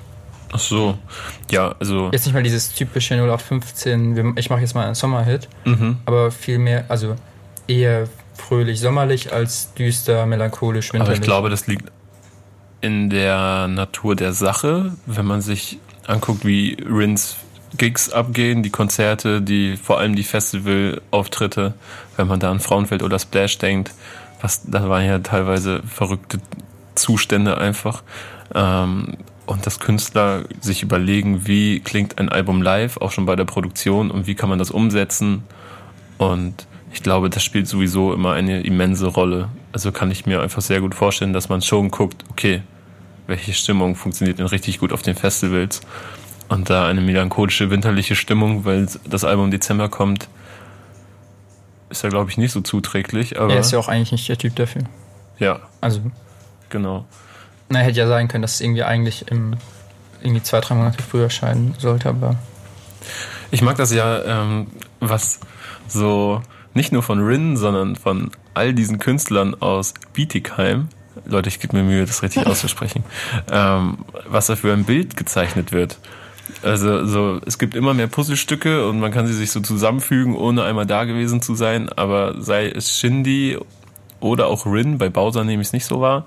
Ähm, da geht es dann häufig darum, nachts an Tankstellen abzuhängen, bei Burger King zu sein, durch die Stadt zu fahren. Eigentlich ist nichts los, außer dass man mit dem Auto halt rumfährt und eine Runde dreht ähm, und irgendwelchen Kreuzungen abhängt. Und vielleicht machen wir mal den Abstecher nach Stuttgart. Und ich mag das einfach, das so weiter zu beobachten, weil sie alle das gleiche Bild davon vermitteln, weißt du? Wir hängen ein bisschen bei Burger King ab. Ja, Kaum irgendwie Kaugummi. so ein easy Lifestyle, oder nicht? In Bietigheim Sunshine ist das Gras grüner. Ja, vielleicht, ja, also es klingt so ein bisschen nach, ja, wir leben so in den Tag rein und gucken, was so passiert, aber irgendwo ja auch so, wir machen das Beste draus aus dieser Kleinstadt. Oder ja. nicht? ich will es gar nicht mal so sehen, dieses wir machen das Beste draus, weil ich glaube, die sind da schon alle sehr glücklich und ist also zum Beispiel jetzt, also ich komme auch aus einer kleinen Stadt, aber irgendwie zumindest bei den jüngeren Leuten ist da meiner Meinung nach die Stimmung ein bisschen anders als jetzt das, was da aus, aus Bietigheim ausgestrahlt wird. Wieso? Wie ist denn so die Stimmung? Ah, also eher, oh, kein Bock mehr, eher mal schnell weg. Okay, und glaubst du, Obwohl das, das natürlich auch eher ein, ein relativ, obwohl es da jetzt auch nicht so schlecht aussieht, rein geldtechnisch. Ja, okay. Aber wie fandet ihr den Track überhaupt? War jetzt ein bisschen was anderes als davor, weil er, weil er quasi durchgerappt hat? Mich hat er ziemlich irgendwie so ein bisschen an Wind, oder mich hat er ziemlich an Vintage erinnert. Ich kann aber gar nicht genau sagen, warum. Vielleicht, weil wegen dem Beat oder wie er rappt oder dass er so rappt. Mhm. Kam mir ein bisschen wie so eine, also jetzt sehr negativ gesagt, wie so eine bisschen abgespeckte Version davon vor. Mich hat es eher an sein Eros-Outro erinnert, wo er damals auch schon so, das war auch so ein Breakdown, da hat er dann auf einmal gerappt. Ähm, aber ich. War das auf den Sicko Mode Beat? Oh, kann ich dir gerade nicht sagen. Ähm, das war auf Planet Megatron. Ja. Ah, nee, da ah, ja, mache nee, ich auch das, das Outro. Da mache ich auch das Outro, nicht bei Eros, sorry. Ähm, naja, mir hat es auf jeden Fall sehr gut gefallen. Ich mag ja solche, wenn es auf einmal runtergeht und wenn, wenn man die Stimmung bricht und wenn dann äh, ein bisschen gerappt wird. Und ich mag auch die Hook sehr gerne, also ich singe direkt mit. Äh, ja, viel mehr kann ich da gar nicht zu sagen, aber diese, auch diese Bläser gefallen mir sehr gut. Champion Vibes, sagt er selber darüber. Ja. Gebe ich, gebe ich meine Unterschrift. Finde ich, find ich gut. Reicht dir jetzt, ne? Reicht. Okay, tun wir, tun wir Jara einen Gefallen und gehen zum nächsten Track. Up in Smoke war das. Und ich musste direkt, als der Track damals rausgekommen ist, an die Dr. Dre Tour denken, weil das für mich so was voll Ikonisches war, irgendwie, als ich mich die ersten Male mit Hip-Hop beschäftigt habe, die Up in Smoke Tour von Dr. Dre, Eminem, Snoop Dogg, Exhibit und so. Ähm, aber ist das nicht bei jedem so? Also jetzt, das war jetzt ist nicht stattgefunden, das ist nicht stattgefunden, als ich mich schon für Hip-Hop interessiert habe. Also ich war da zwei, aber das ist doch, ich hätte erstmal gesagt, das ist von jedem, der sich ein bisschen mit Hip-Hop aussetzt, die erste Assoziation, oder nicht? Bei dem Track, also, ne? Ja. Ja, also würde ich jetzt mal Titel. einfach von ausgehen bei dem Titel, so. aber ich kann jetzt, also ich konnte da keine Referenzen oder so auf diese Tour oder auf diese Zeit so richtig raushören oder ich habe zumindest nichts gecheckt. Aber was ich sagen kann, ist, dass mir der Track ziemlich gut gefällt. so, äh, ich hatte davon nach Erscheinen sehr lange ein Ohrwurm auf jeden Fall. Wobei er mir beim ersten Mal hören gar nicht so gut gefallen hat. Das ist aber eh so ein Ding bei Rin-Tracks, wenn er die raushaut und dann, dann höre ich den das erste Mal, bin so, hm, okay, ich höre ihn nochmal an, damit ich was dazu sagen kann, so, und dann höre ich mir nochmal an und dann habe ich vielleicht irgendwas zu erledigen und merke dann auf einmal im Kopf, dass ich einen Ohrwurm habe. Und dann höre ich ihn mir das nächste Mal an und dann gefällt er mir auf einmal. Und vorher konnte ich mich noch gar nicht richtig festlegen, aber meistens kriegt er mich immer irgendwie. Mit seinen Hooks zumindest. Wie geht's euch da? Ich fand die Single schon gut. Also mir hat die direkt gefallen. Das war tatsächlich auch die erste Single-Auskopplung, die mir wirklich, also nach Nee, Bowser kam danach. Mhm. Ähm, also dann bis dahin war es die erste, die mir richtig gut gefallen hat und ähm, meine Vorfreude auf das Album losgetreten hat. Wie geht's dir? Bist du eigentlich äh, One Piece-Experte? Nee, das ist also, es gibt ja ein paar so Anime-Referenzen und bei dem Thema, ich bin so komplett raus. Also ich habe da gar keine Ahnung davon. Ich auch. Und ich war auch, nicht. als ich die, weil das ist sowas, was, das könnte ich fünfmal hören, ich würde es halt nicht raushören. Dieses auch, was sagt er irgendwie, Logia? Ja, Hey, willkommen und beiß von meiner Logia. Das ist eine Frucht, die sich äh, in Rauch auflöst von One Piece. Das ist aber auch nur angelesenes Wissen jetzt, weil ich One Piece selber nie wirklich geguckt habe. Weißt du, jetzt Was aber auch eine die weitere Leute aus. Referenz natürlich auf, auf seine Jugend ist. So, ne? Ja, ich glaube, daher kommt vielleicht auch ein bisschen dieser Titel Up in Smoke. Ich glaube nicht mal, dass er da. Ich glaube nicht, dass es so war, er hat irgendwie hatte die Tour im Kopf und dachte dann, ah ja, ich mache jetzt einen Song dazu, sondern eher schon irgendwie dieses Raucher-Ding Ja. und dann ja Smoke und dann, wie gesagt, ist ja irgendwie naheliegend, dass du das damit verbindest. Smoker ist, glaube ich, auch eine Figur aus One Ja. Piece. ja, Ne? genau. Und Der äh, eben diese Frucht erst gegessen hat und deswegen die Fähigkeit hat, sich in Rauch aufzulösen. Okay, aber das Gute ist ja bei diesem Namen, es funktioniert doppeldeutlich so. Man kann ja auch ständig up in Smoke sein, so wie Smoker, weil sie immer von Rauch umhüllt sind, umgeben sind. Aber ich glaube, er meint auch beides, weil auf dem ähm, Cover zu der Single trägt er ja zum Beispiel auch ein offizielles ähm, Merch-T-Shirt von dieser Tour. Ja, Deswegen denke ich mal, kann man da guten Gewissens sagen, dass er sowohl One Piece als auch die Up in Smoke Tour da meint in diesem Song. okay, und worum, worum geht es ansonsten in diesem Song? Geht es wieder um das Abhängen in der Kleinstadt? Nee, die verlässt er ja jetzt, oder? Wenn er Up in Smoke ist. Ja, Aber ähm, was auf jeden Fall deutlich wird, ist, dass, dass Rin oft betont, jetzt nicht nur in diesem Track, aber in diesem Track auch, dass er eben, obwohl sich alles verändert, schon der gleiche bleiben möchte von seiner Art her. Ja, aber ich habe auch den Eindruck, dass er irgendwie immer häufiger vermitteln möchte, dass es gar nicht so einfach ist, weil, ähm, weil es geht immer mal wieder um Einsamkeit, es geht darum, dass äh, Geld Freunde trennt wie ein Komma oder Leute voneinander trennt wie ein Komma und ähm, er hat ja auch diese Zeile hier drin, du siehst, es verändert mich, doch du musst mir vertrauen. Äh, wenn du willst, komm, wir treffen uns in der Kleinstadt. Also er, er merkt schon, dass immer mehr Menschen was von ihm wollen und ich habe den Eindruck, dass er sich immer mehr abschottet und dass es immer schwieriger wird, sich überhaupt mit ihm dann so auseinandersetzen zu können. Ich finde es, obwohl man, ähm, also es fällt jetzt ja auch schwer, den Inhalt irgendwie kurz runterzubrechen, obwohl das so ist, finde ich, ist es irgendwie inhaltlich ein typischer Rin-Song. Also du hast so die zentralen Themen irgendwie da alle drin verarbeitet. Du hast die Kleinstadt, die Frauengeschichten, dann das, das leicht melancholische, mit dem Geld verändert sich was. Und aber es gibt irgendwie, finde ich, nicht, ist nicht ein Song über das, über das eine Thema, sondern irgendwie bedient er da so alles. Oder auch zum Beispiel das Rauchen, was ja auch immer wieder vorkommt und so. Mhm. Mm. Aber trotzdem ist es so schwer in Worte zu fassen, was da geht. Das ist ja sowieso ein generelles Ding, was mich bei Rin begleitet, dass ich kaum in Worte fassen kann, worüber er rappt und singt. Weil diese Zeilen teilweise so banal oder diffus oder abstrakt sind, dass man sich halt, man muss sich häufig äh, so Inhalte zusammenreimen, habe ich das Gefühl. Und mal catcht mich das voll, weil, weil ich mir super viele Zusammenhänge irgendwie erschließen kann und dann wiederum mir denken kann, okay, es geht konkret darum und darum und das möchte er damit ausdrücken. Das klappt bei anderen Tracks dann aber auch mal wieder gar nicht, ne? wenn wir jetzt zum Beispiel an Brunei zurückdenken. Ja, ich habe das Ganze erlebt irgendwie von, äh, von der Atmosphäre. Naja, ist Also es Ende, im Endeffekt ist es mir ehrlich gesagt egal bei diesem Track, weil den ich, da finde ich, dass es einfach ein Hit ist. So, der gefällt mir sehr gut. Ja, ich finde den auch nice. Und ähm, ich finde es auch irgendwie, also ich kann mir vorstellen, dass er Bietigheim so oft reinbringt, weil es einfach sein Ort ist, wo er, er sein kann und ähm, nicht Rin der Superstar ist, sondern so ein bisschen zur Ruhe kommen kann Der und Renato. seine, genau, und seine ähm, Leute um sich hat, die er vor seinem Erfolg auch schon um sich hatte. Und ähm, wenn er dann hier dem Mädchen anbietet, ja, wir treffen uns in der Kleinstadt, dann bietet er sozusagen an, ja, komm, du lernst den echten Renato kennen und nicht Rin, den Star. Check ich. Nehmen wir das mal mit in den neunten Track, MIA.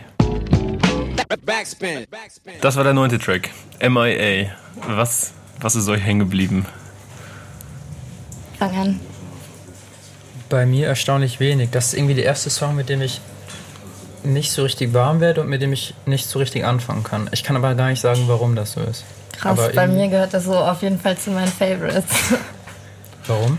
Ich weiß nicht, der, der hört sich einfach irgendwie voll harmonisch in meinen Ohren an. Ich mag den. Das ist auch ein Text, wo ich ähm, mich wieder so ein bisschen reinfuchsen konnte. Vielleicht liegt es daran, keine Ahnung. Aber als ich den auch das erste Mal gehört habe und noch nicht so auf den Text gehört habe, einfach nur wie er auf meinen Kopfhörern klingt, fand ich den gut, hat mir gefallen. Wobei ich äh, da nicht gecheckt habe, warum der Track MIA heißt. Ich kann es mir nur so erklären, dass, dass mich die, die Hook-Melodie ein wenig an so eine klassisch, an so vielleicht typische MIA-Flows erinnert, aber ich habe zu wenig MIA gehört in meinem Leben, oder beziehungsweise nur bestimmte Songs von ihr immer wieder gehört, dass ich das jetzt nicht so eingrenzen kann, leider. Ich habe sie mal live auf dem Splash gesehen. Das war, das war wild, aber ich kann, das war leider vor der, das war leider, was heißt leider, das war vor der Zeit, wo ich auf dem Splash gearbeitet habe, deswegen kann ich mich auch an erschreckend wenig erinnern.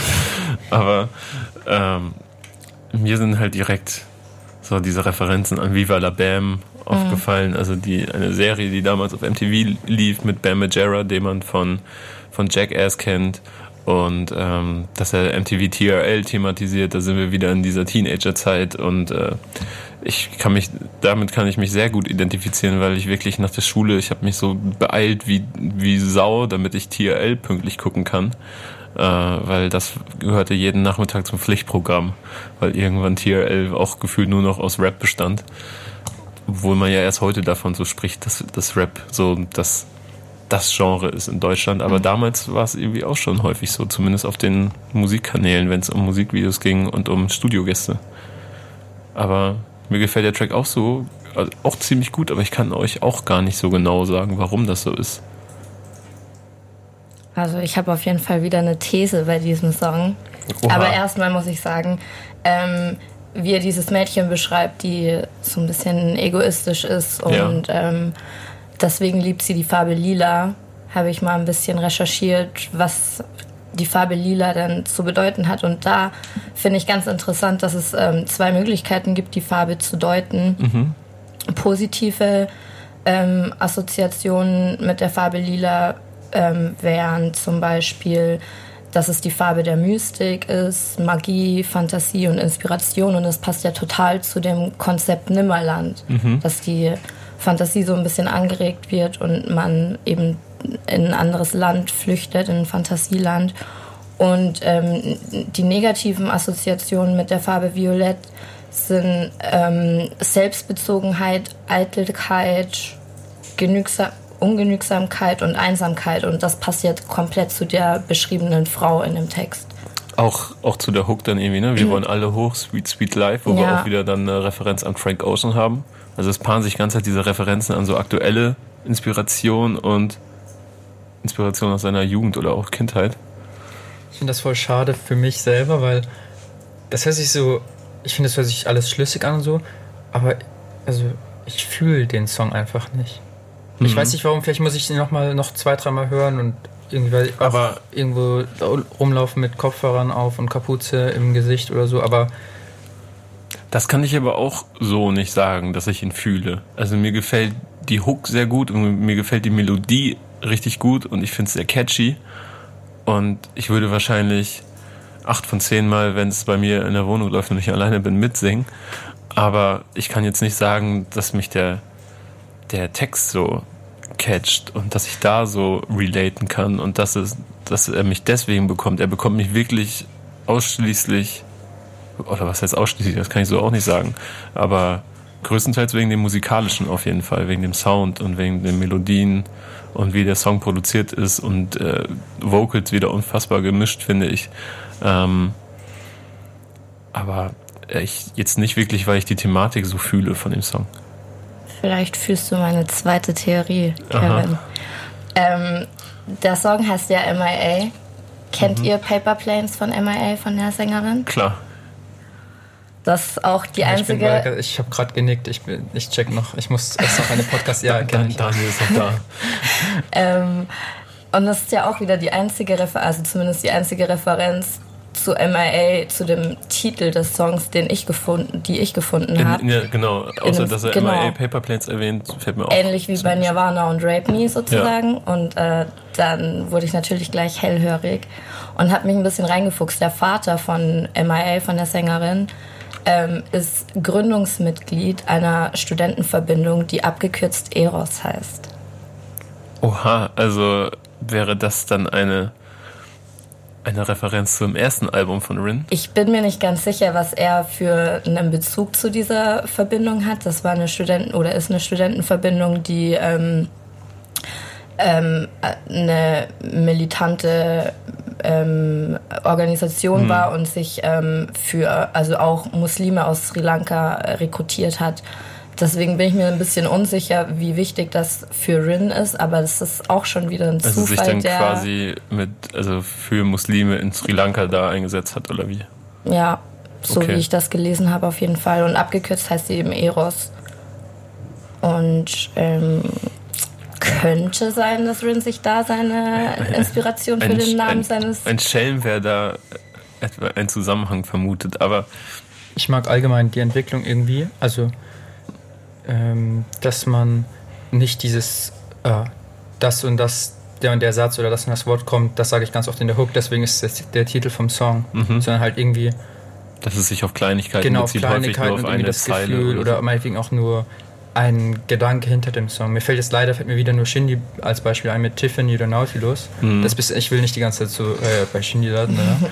aber mir fällt jetzt leider mir fällt nichts anderes ein, aber es gibt bestimmt auch noch öfter. Aber das ist genau das, was ich mag, dass man dann eben einen Titel hat und dann kann man ein bisschen suchen und sich so Gedanken ja, machen, selbst wenn das jetzt Quatsch ist oder so oder dann doch vielleicht nicht so gut passt, ist doch trotzdem cool, dass man sich Gedanken mehr mit der macht. Kunst an sich beschäftigt. Ja, es Safe. zwingt einen einfach dazu, sich ein bisschen mehr damit zu beschäftigen, wenn man wissen will, warum ist das jetzt. Das ist ja auch etwas, warum, ich habe es vorhin, glaube ich, schon erwähnt, warum ich Referenzen einfach so gern mag in Songs und in Musik, weil ich mich weil ich es liebe, mich in Sachen reinzunörden und reinzuhören und mir dann die Referenzen zu geben und dann zu gucken, ob die vielleicht nochmal irgendwo ähm, sich haben inspirieren lassen.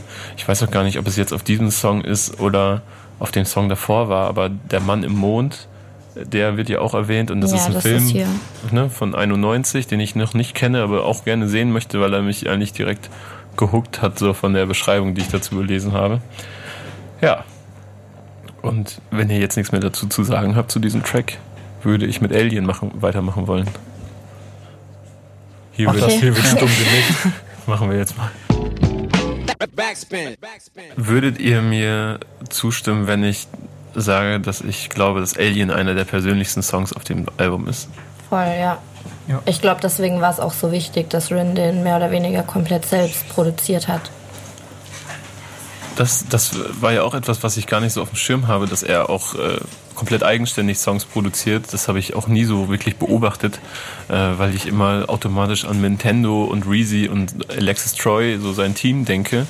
Äh, aber scheinbar produziert Rin ja auch selber. Vielleicht ist das auch einfach so ein Basic Fact, den ich jetzt einfach verdrungen habe und, und alle Rin-Fans werden mich schelten und werden sagen so, oh, natürlich produziert er selbst, du Spinner. Ich glaube aber, dass das auch ähm, neu ist. Sein Studio hat er ja auch noch nicht so lang. Und ähm, soweit ich weiß, gab es das auch nicht, dass er davor in jeder Produktionsstufe so tief drin war wie jetzt. Habe ich auch genauso wahrgenommen. Also ist es bestimmt nicht, oh mein Gott, Rin produziert auch selber, aber glaube ich, auf dem Album zumindest neu. Ja, glaube ich auch. Ja, und warum, ich, ich will es nicht vorwegnehmen, warum glaubst du denn zum Beispiel, dass, er, dass der Track so persönlich ist? Also wir haben ja davor schon festgestellt, dass jeder so seine eigene Interpretationsmöglichkeit bei Rin hat und mhm. ich habe das einfach so verstanden, den Text, als würde er von so einem inneren Kampf mit sich selbst erzählen, auch wie mit den Adlib oder durch die Adlibs ein Gespräch mit sich selbst aufgebaut wird und er ganz oft sagt, ja, ich bin, ich bin lost und ich weiß noch gar nicht so genau, wo mein Platz hier ist. Mhm. Das sind einfach so Probleme, die man, glaube ich, zwangsläufig hat auf dem Weg ähm, zum Erwachsenwerden. Und das ähm, habe ich irgendwie gut verstanden. Ich habe hab so wirklich das Gefühl, dass er stellenweise komplett überfordert ist mit dem, was so auf ihn reinprasselt so, ja. oder einprasselt, ist, dass er, dass er sagt, so ich sehe nichts, alles schwimmt wie im Trip, irgendwie erwachsen, aber ich fühle mich wie ein Kind. Ich zitter im iPhone, Kippen sind mein Backup, ich brauche wieder Akku wie mein Jera. Alles geht so schnell, sag bitte, nimmt jemand den Lenker, suchst du den Frieden oder findest du den Henker? Voll. Das, das ist ja schon ein richtig krasser Einblick in sein Seelenleben, das, was einem zu verstehen gibt, okay, ich check eigentlich gar nichts, was um mich herum passiert und wie schnell das vor allen Dingen passiert. Und es wäre eigentlich ganz gut, wenn mich mal jemand kurz zwicken könnte und festhalten könnte. Mir ist beim ersten Mal hören, als ich das, ähm, als der Song lief, ist mir dieses ähm, alle Ampeln grün und schalten sich gleich irgendwie im Kopf geblieben, weil ich finde das so, da hatte ich das, glaube ich, was er immer wieder durch seine Musik, Musik, erzeugen will, dieses Gefühl, was man hat. Also das hat mir genau dieses Gefühl gegeben, man fährt Auto, es ist nachts und mhm. alle, Ampel, äh, alle Ampeln sind grün, du kannst da durchfahren und laute Musik und dann... Bisschen wie seine Karriere auch. Ja, genau. Und dann eben beim zweiten oder beim jetzt erneuten Hören ist mir das aufgefallen, dass er dann später wieder Bezug darauf nimmt, äh, bei der Zeile, die du auch vorgelesen hast mit dem ähm, Lenker, dass jemand doch mhm. das, das Steuer mal übernehmen soll. Ich weiß nicht, ob das... Also ich will jetzt mal sagen, das ist so, das ist so gewollt. Ja, das stimmt. mag ich richtig gerne, dass man voll, diese, ja. diese Auto ja, das ist Referenz und einmal genau. Und ja. weil dadurch, dass alle Ampeln grün waren, ging es einfach auch viel zu schnell. und jetzt ist er überfordert ja. und möchte jemanden, der, der das, den Lenker nimmt und das Steuer übernimmt und sagt, ey, pass auf, so das, und so. Das sagt er ja auch, das habe ich gerade beim Zitieren ersten, den ersten Teil vergessen des Zitats. Ähm, ich fall um, ich habe nichts mehr im Griff, feiere ja. immer noch Travis Anti-Gift. Und äh, ist krass, ne? Und es scheint so, als, als sei so der einzige Weg, um diesen, um diesen ganzen Wahnsinn zu entkommen oder diesen ganzen Gedanken und die eigene Reflexion mit dem, was gerade mit ihm passiert und um ihn herum, wäre so, okay, wir gehen halt feiern. Und ähm, sagt ja auch, ähm, die Nacht hat ihren Preis, seine Augen wie ein Alien, ruft die 110. Die Polizei, du siehst uns heute Abend in den Medien, das klingt ja einfach nach Eskalation. Und wenn er selber über den Track sagt, dass, äh, dass ein Hauch Project X in ihm liegt und Project X ist, wenn ich mich recht entsinne, der Film, dieser College-Film, wo diese College-Party so komplett ja, genau. aus den so Fugen gerät. ja. Das war richtig lange Zeit mein Lieblingsfilm. Krass. Richtig cool irgendwie. Und äh, darauf ist es dann ja wahrscheinlich bezogen, so, ne? Also Augen wie ein Alien spricht einfach für äh, große Augen, für, für Drogenmissbrauch, so, dass man. Nicht einfach kiffen, oder nicht? Kiffen, ich glaub, an kiffen diese, die Augen eher klein, so große Pupillen, würde ich sagen. Äh, so. Ich weiß sowas sind, nicht. Sind ja eher andere Substanzen, aber auch so Kontrollverlust, dass man, dass die Polizei hinter einem her ist, dass man sich später in den Medien sieht. Zum einen, weil er natürlich prominent ist, zum anderen, weil sie so ausrasten. Ähm, und das ist kommen wir dann vielleicht auch wieder zu dem Thema niemals erwachsen werden im Nimmerland, weil Probleme durch Rausch verdrängt werden. Mhm.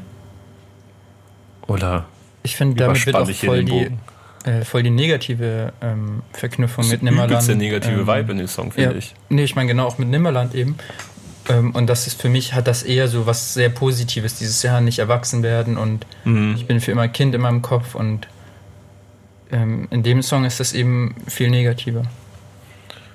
Ja, weil in der echten Welt hat Erwachsenwerden halt einfach auch was damit zu tun, sich mit Problemen auseinanderzusetzen und selbstständig zu werden. Ich glaube, das kommt für mich ganz gut in dem Track rüber. Deswegen, das ist auch mein Lieblingstrack. Nice. Dann, also, und kannst auch dann so über den Lieblingstrack dann so damit einstimmen, was wir so bislang gesagt haben darüber, oder?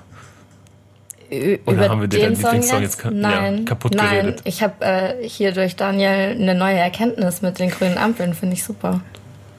Nice, dann äh, nehmen wir doch mal einfach diesen positiven Vibe mit und hören uns Fabergé an, Track Nummer 11. Backspin. Backspin. Mir geht es ein bisschen so, als wäre Fabergé so quasi die, die positive Kehrseite von dem Song Alien, den wir gerade gehört haben. So Alien ist nimmt so alles Negative, was so dieser die ganze dieses Star werden und dieses schneller dieser schnelle Erfolg so mit sich bringt irgendwie auf den Punkt und Fabergé klingt, als wäre es einfach die positive Version, wenn er dann irgendwie sagt, ähm, haben, ich kann es gerade nicht eins zu eins zitieren, weil ich es nicht vor mir habe, aber haben alles gefickt, obwohl wir immer stoned waren. So, was er dann so den Einschein erwecken soll, als wäre alles mit links und einem Fingerschnipp so gegangen. Wie geht's euch da? Ja, voll. Sich ähnlich.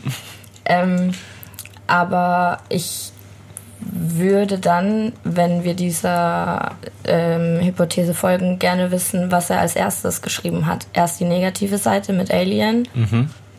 oder erst die positive Seite und warum er das dann, wenn er sich das so gedacht hat, einmal positive, einmal negative Seite, nicht in einen Song gepackt hat, sondern es ihm wichtig war, zwei komplett einzelne Songs zu machen. Aber Alien ist doch am Anfang relativ positiv. Oder nicht? Fängt das nicht mit den Tellern, äh, mit den, mit den Augen an schon? Und der ja, Polizei? Also, ich finde da den zweiten Part aber einiges negativer und viel. Da werden doch viel mehr die Schattenseiten aufgezeigt als im ersten Part. Aber ist ja eigentlich, ja, das, das war ja der Song von davor, also ist ja eigentlich jetzt egal. Ja, aber ich muss sagen, ähm, Fabergé auch hat mich genauso wie Vintage eigentlich ziemlich straight sehr hart bekommen. Also das waren so die beiden Auskopplungen. Während keine Liebe ne, mit Bause, da ist mein Interesse schon wieder ein bisschen so vom Album so abgesunken. Ich fand es ganz gut so, aber es war für mich nicht so outstanding, wie es Vintage und Fabergé waren. Das waren für mich einfach direkt so ekelhafte Hits. Und ähm, Fabergé hat mir echt viel Spaß gemacht, als er rausgekommen ist, muss ich echt sagen. Aber für mich gefühlt auch wieder einer der inhaltslehreren Songs. Also ich kann euch gar nicht so richtig sagen, äh, worum es geht, außer darum, dass er nice Klamotten trägt, dass es, äh, dass die Karriere so aus dem Nichts kam und dass es geil findet und ähm, dass er halt immer noch mit seinen Jungs abhängt. Ne? Also ist eigentlich eher so ein klassischer Representer in meinen Augen und ich kann da gar nicht so viel drin entdecken. Ja, geht mir ähnlich. Also ich ja. fand es auch richtig musikalisch und stark. Allgemein das ganze Album ist bisher das musikalisch durch krass, die Bank weg geil. Also komplett wenn ich auch so Harmonien und alles durchweg richtig krass. Selbst wenn man, also was ist bei mir nicht der Fall ist, also selbst wenn man jetzt ähm, jemanden hat, der mit der Musik an sich gar nichts, an, gar nichts anfangen kann, mhm. würde der bestimmt trotzdem, also gibt es eigentlich relativ wenig zu kritisieren, zu kritisieren, zumindest objektiv. Ja. Klar, subjektiv immer, ja, aber objektiv ist das richtig krass. Ja, und ich finde, also Rin hat für mich so ein krasses Händchen für so Catchphrases. Also ich nenne sie immer so. Das sind für mich Zeilen, die man immer wieder zitieren kann, auch wenn sie gar nicht so eine krasse Aussage haben und gar nicht so den Inhalt vermitteln, aber die einfach cool klingen.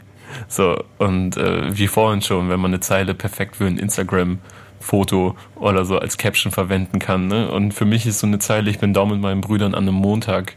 So, ja, coole ja. Information. Du hängst mit deinen Jungs an einem Montag. So, aber es klingt einfach verdammt cool und ich kann gar nicht erklären, warum. Und äh, ich bin mir sicher, das wurde schon durch die ein oder andere Instagram-Caption oder in der Story wurde diese Zeile schon verwendet. Habe ich bestimmt auch schon gemacht. so schnell lebe ich dein Insta-Live, ne? Ja, ich komme gar nicht hinterher. Ja, du vergisst direkt, was du, was du in deine Story geballert hast. Ich muss so, sagen, seit ich in Hamburg bin, ich poste gar nichts mehr. Ich habe auch voll viele Follower verloren, weil ich so inaktiv bin, seit ich hier bin. Oha, weil du so, zu viel arbeiten musst. Ja, schrecklich hier. Ja, man wird zwei Wochen nichts gepostet ich, und schon die Follower Zumindest verloren. nicht auf meinem Account. Ja, Leute wenn ihr irgendwann mal bei uns arbeiten wollt, dann könnt ihr euch von eurem Privatleben verabschieden. Und von eurem, so schlimm ist es nicht. Und von eurem Insta-Live. Also geht nach Sachse. Ja, außerdem habe ich ja durch das Album von Rin jetzt gemerkt oder gelernt, dass Instagram, der Instagram-Lifestyle gar nicht so geil ist. Das ist eh auch so eine interessante Beobachtung, dass er quasi permanent durch die ganze Platte ähm, sowohl das Leben auf und für Insta als auch ähm, das Offline-Leben so besingt und stark macht. Also einerseits ist es wichtig, nicht nur auf Oberflächlichkeiten und auf Instagram zu achten und wie es sein soll und dass er halt auch die Klamotten vom Flohmarkt trägt. Andererseits geht es schon darum zu flexen und zu zeigen, okay, das und das habe ich und es geht sehr wohl um Oberflächlichkeiten. Aber Rin ist auch ein Typ, der irgendwie mit gebrauchten Klamotten vom Flohmarkt flexen könnte. Also wenn er das tragen würde voller Stolz, ich bin mir sicher, das wäre ein guter neuer Trend, so den viele mitmachen würden, weil er einfach so, ein, so eine Person ist, die der, der kann alles machen und flext damit. So, wisst ihr, was ich meine? Ja, ja. Dass die Persönlichkeit dann mehr cool. ausmacht als, als das Äußere. Ja. Aber ja, aber da müsste man noch Zeit gleich lassen, über, über Marken in den Texten zu reden, oder? Damit die Message wirklich ankommt. Oder wie er seine eigene Marke machen. Stimmt. Er hat ja jetzt auch echt starke Kollaborationen dieses Jahr gemacht. Diese Carhartt äh, Collab fand ich schon stark. Das war schon ein guter Move, finde ich. Aber ey, ich merke, wir haben zu dem Song nicht mehr so viel zu sagen. Deswegen lass uns doch mal zu Nummer 12 kommen. Voyage. Wie ging's euch, als ihr diesen Track das erste Mal gehört habt? Ich finde, man merkt, wie experimentierfreudig Rin damit war. Hm. Gleichzeitig finde ich den Song auch ziemlich anstrengend. Ja. Wie geht's dir? Ich finde, der hinterlässt irgendwie so ein komisches Gefühl, auch durch diesen dunklen Sound am Ende und das ist tatsächlich auch so die Line, die mir am meisten im Gedächtnis geblieben ist, mit dem ähm, Willst du in den Himmel, zieh die Hölle in Erwägung. Das hat mich so ein bisschen zum Nachdenken gebracht und habe ich überlegt, okay, wie meint er das? Und ich interpretiere das für mich so, dass es halt nicht nur schwarz und weiß gibt und nichts Gutes geben kann, wenn es nichts Schlechtes gibt. Und wenn man was erreichen will, dann muss man einfach auch was ausprobieren, was dann zu dem passt, was du gesagt hast, ähm, dass er in dem Track auch experimentierfreudig war und dass man einfach manchmal ähm, mit Niederlagen kämpfen muss, wenn man was erreichen will. Sammy Deluxe hat mal gesagt, ohne Salat würden uns die Pommes nicht schmecken, denn ohne Regen würden wir die Sonne nicht schätzen. Äh, deep. Ja. Ähm, nee, aber mir ging es eigentlich so, als ich den das erste Mal gehört habe, ich war erstmal kurz überfordert, weil so viel in dem Song passiert, also rein soundtechnisch als auch. Vor allem ja auch auf allen Ebenen. Also der Beat hat so merkwürdige oder ungewohnte Passagen, dann die Adlibs sind mega laut und da passiert irgendwie so viel und auf den ganzen verschiedenen musikalischen Seine Stimme klingt auch immer mal wieder anders. Genau, ja. Er wird auch immer, das aber, aber ich entdecke so, so viele Sachen erst mit mehrmaligen Hören bei diesem Song, weil man ihn fast schon analytisch hören muss. Also erstmal muss ich beim ersten Mal hören auch so unterbewusst an, an ähm, Sicko Mode denken, ein bisschen. Und ich habe mich aber ganz sehr gefragt, warum, weil ich gar keine klaren Referenzen oder so raushöre und dann ähm, habe ich danach nochmal gelesen und es sind halt, es sind vier Beats, die ineinander verlaufen, wie bei Sicko Mode und das macht vielleicht den Sinn. Vielleicht habe ich es mir aber auch einfach herbeigeredet so. Ich weiß jetzt nicht genau, wann das passiert, aber auf jeden Fall ich muss auch an das gleiche denken, als da mal nur die Drums zu hören sind. Mhm. Da muss ich an den Sycamore Break denken. Aber ich weiß, also kann ich ja. nicht sagen, vor dem ersten Part oder vor, vor dem zweiten Part oder keine Ja, aber man muss diesen Track, glaube ich, ein bisschen auseinandernehmen, um zu checken, was da überhaupt passiert, wenn man ihn jetzt nicht sowieso schon häufig gehört hat. Und Rin erzählt etwas, was zu den Analysen oder Interpretationsansätzen, die wir ja schon bei den letzten Tracks hatten, äh, dass da eigentlich ziemlich genau zu passt, weil er so seine Karriere in drei Parts durchläuft. So Im ersten Part geht es darum, wie es losgeht, so wie seine Karriere immer auf, auf, aus dem Nichts aufploppt und er sagt so, ich ziehe meiner Marlboro, das Raumschiff holt uns ab. Ähm, so wie Drake singe ich ein Lied davon, wie ich das Ganze hasse. Und ähm, das, also, es ist wieder sehr diffus, so, aber in der zweiten Part geht es, glaube ich, darum, wie, wie so seine Karriere in, in, in, Gang kommt und wie er nicht mehr wirklich aufzuhalten ist. Und im dritten checkt er dann so, okay, so ein Star zu sein, das hat ja auch nicht nur Vorteile. Das, also so habe ich es jetzt einfach mal knapp runtergebrochen. Vielleicht könnt ihr da noch mehr Details liefern oder Sachen, die euch aufgefallen sind.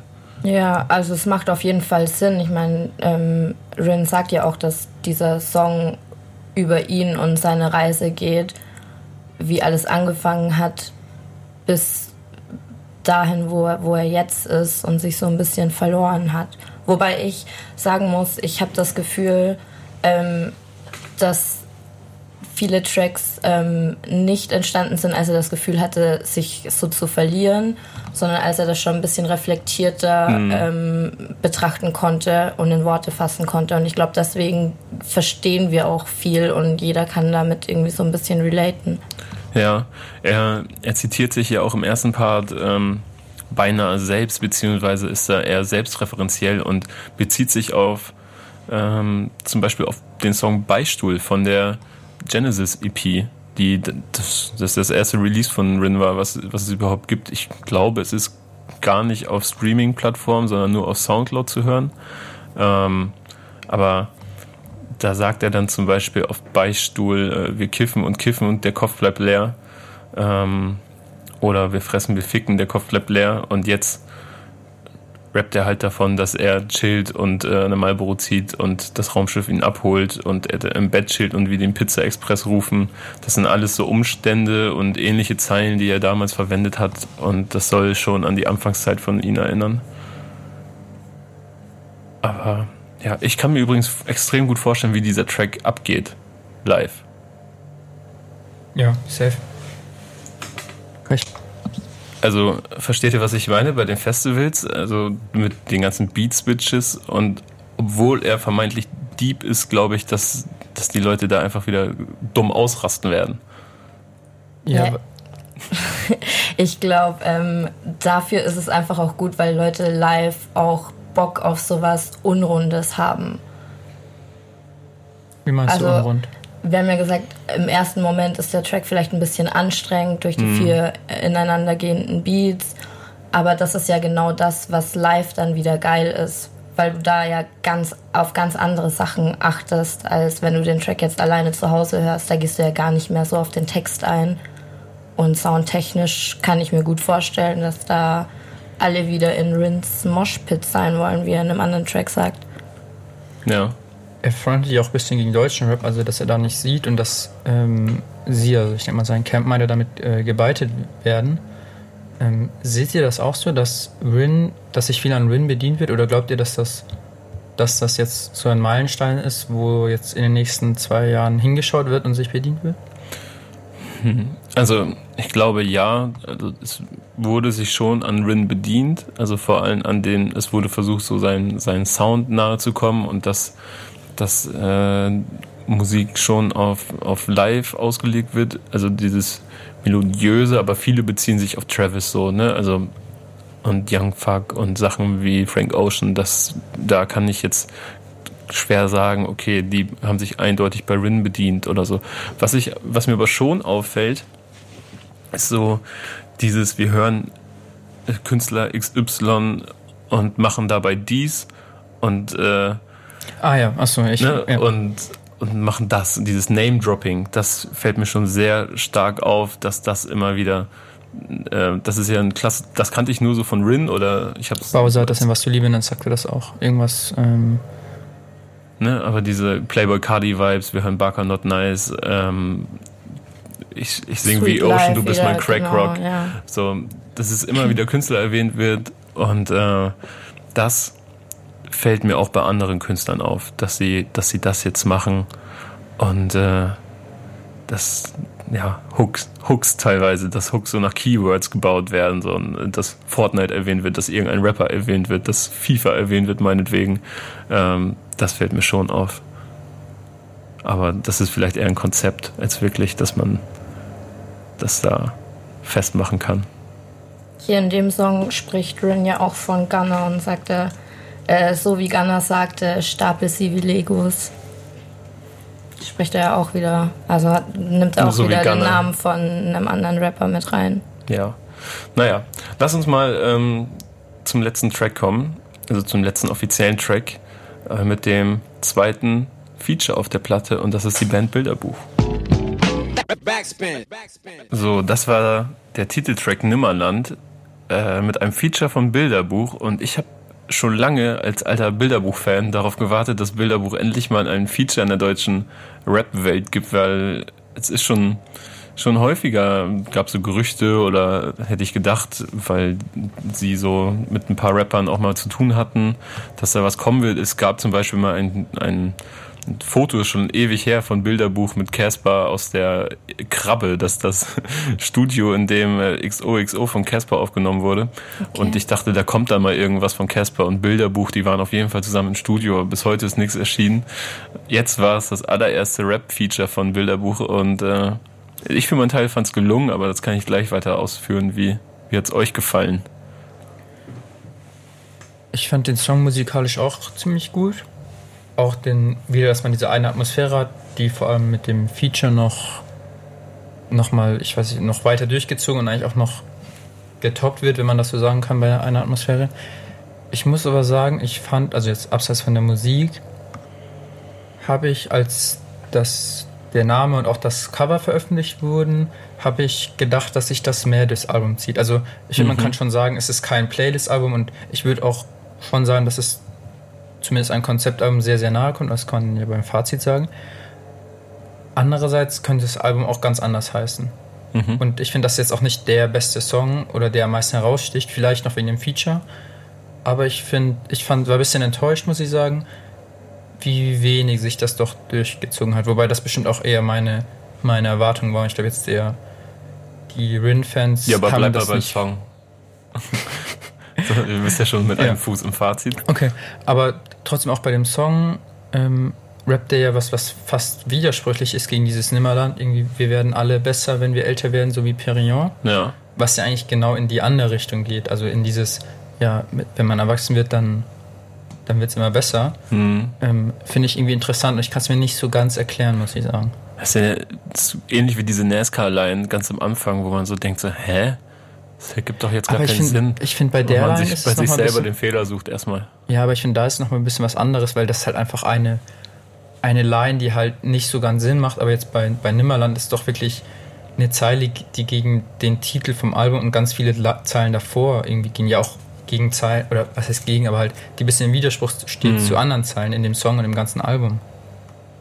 Oder ich sehe da ehrlich gesagt gar kein Problem. Also ich ich finde das super passend als Outro, mhm. ähm, weil er sich einfach nochmal Gedanken darüber macht, was er davor alles gesagt hat und wie schwierig es war, erwachsen zu werden und ähm, trotzdem dieses innere Kind aber irgendwie vielleicht in sich zu behalten, dass es vielleicht darum geht und wenn man das erkannt hat, dann ist es gar nicht so schlimm, erwachsen zu werden. Im Gegenteil, dann kann daraus wieder was Gutes entstehen und ich habe das im Text ähm, so als Message mitgenommen, dass es, dass es gar nicht schlimm ist, erwachsen zu werden, solange man sich mit dem Problem beschäftigt, den, also sich den Problemen stellt und sich trotzdem aber noch so eine verspielte und kindliche Art ähm, behält. Ich weiß auch gar nicht, ob es dir aufgefallen ist, aber äh, dass die, die klassische Oh Junge Adlib auch irgendwie in diesem Track als Ganz besonders klingt, kindlich ja? wirkt. Im so, ne? Vergleich zumindest zu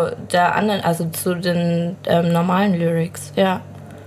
Ich finde ja, dass, dass ich hatte, oder ich habe immer noch den Eindruck, dass Bilderbuch so sich zwar vom Instrumental her sehr gut einsneaken in den Song und auf einmal sind sie da und der Übergang ist sehr gut und ich sehe es genauso wie du, dass das ein, ein schönes Outro ist einfach. Aber ich mag eh so, so ein bisschen Pathos in Outros und Intros, so dass, äh, dass man mit einem Gefühl hinterlassen, hinterlassen wird. Ähm, aber auf einmal waren auch so ein bisschen random auf einmal auf den Track mit diesen runtergepitchten, ähm, dass man den Track auf Anfang dreht und so und auf einmal sitzt Bilderbuch ein. Das war mir ein bisschen zu, ich weiß nicht, ich mochte diesen Effekt ehrlich gesagt nicht, dass man die Stimme da so runterpitcht. Ich muss auch sagen, mir ist auch erst, als du das gesagt hast, äh, Jara, ist mir das aufgefallen, dass ja auch das Outro ist gleichzeitig. Das ja. habe ich, ich habe es gar nicht als Outro wahrgenommen, sondern halt als Titelsong, weil danach kommt ja noch dieser Remix, über mhm. den wir dann gleich sprechen. Ich habe das auch, vielleicht habe ich es deswegen auch ein bisschen anders wahrgenommen, weil ich es eben halt nicht als das Outro sehe, sondern halt als, als einen normalen Song auf dem Album. Weil ich bin eigentlich auch generell schon ein Fan von Outros und mag das sehr gerne. Okay. Rin hat ja auch gesagt, dass ihm dieses Outro, Outro, Outro ähm, sehr wichtig war, weil er eben dieses Musikalische vorbringen wollte und eigentlich nicht so ein Resümee ziehen wollte, wie ich ihm jetzt aber ja unterstellt habe. Ähm, aber ich, also ich kann mich da nur wiederholen. Ich finde am Anfang und sorry. Ist ja auch einfach, also für, für Rins Verhältnisse schon ein erschreckend warmer Track, sag ich mal, so mit Instrumenten und äh, es ist mehr ein Song, als dass es wirklich ein das, das ist jetzt ein Satz, den kann man mir richtig einen Strick draus drehen. Das ist mehr ein Song als ein Track. Ähm, das sind natürlich alles Songs, weil ähm, aber ich denke da wirklich eher an eine Band und das, ich würde niemals bei Rin an eine Band denken. So, und wie er in so einem kleinen gemütlichen Club mit einer Band halt spielt und diesen Song performt, ähm, zeigt nochmal eine andere Facette von ihm schlichtweg. Ja. Ist euch aufgefallen, dass das der längste Song des Albums war bis jetzt? Und ja. wahrscheinlich bleibt. Ich finde, das bemerkt man auch. Ja, ich finde, der entschleunigt irgendwie und also er ist nicht langweilig, so, er bleibt kurzweilig, finde ich, aber ähm, man merkt es schon deutlich, dass er, dass er vom Gas runtergegangen wurde so und dass er länger ist als die anderen. So, aber es finde ich gut, es hinterlässt eine andere Facette von Rin, über die man nachdenken kann. Und jetzt hören wir nochmal schnell den Vintage Remix und dann kommen wir, Daniel wartet seit Ewigkeiten drauf, zum Fazit. So, was sagt ihr zur Performance von Luciano und Sido auf dem Vintage Track?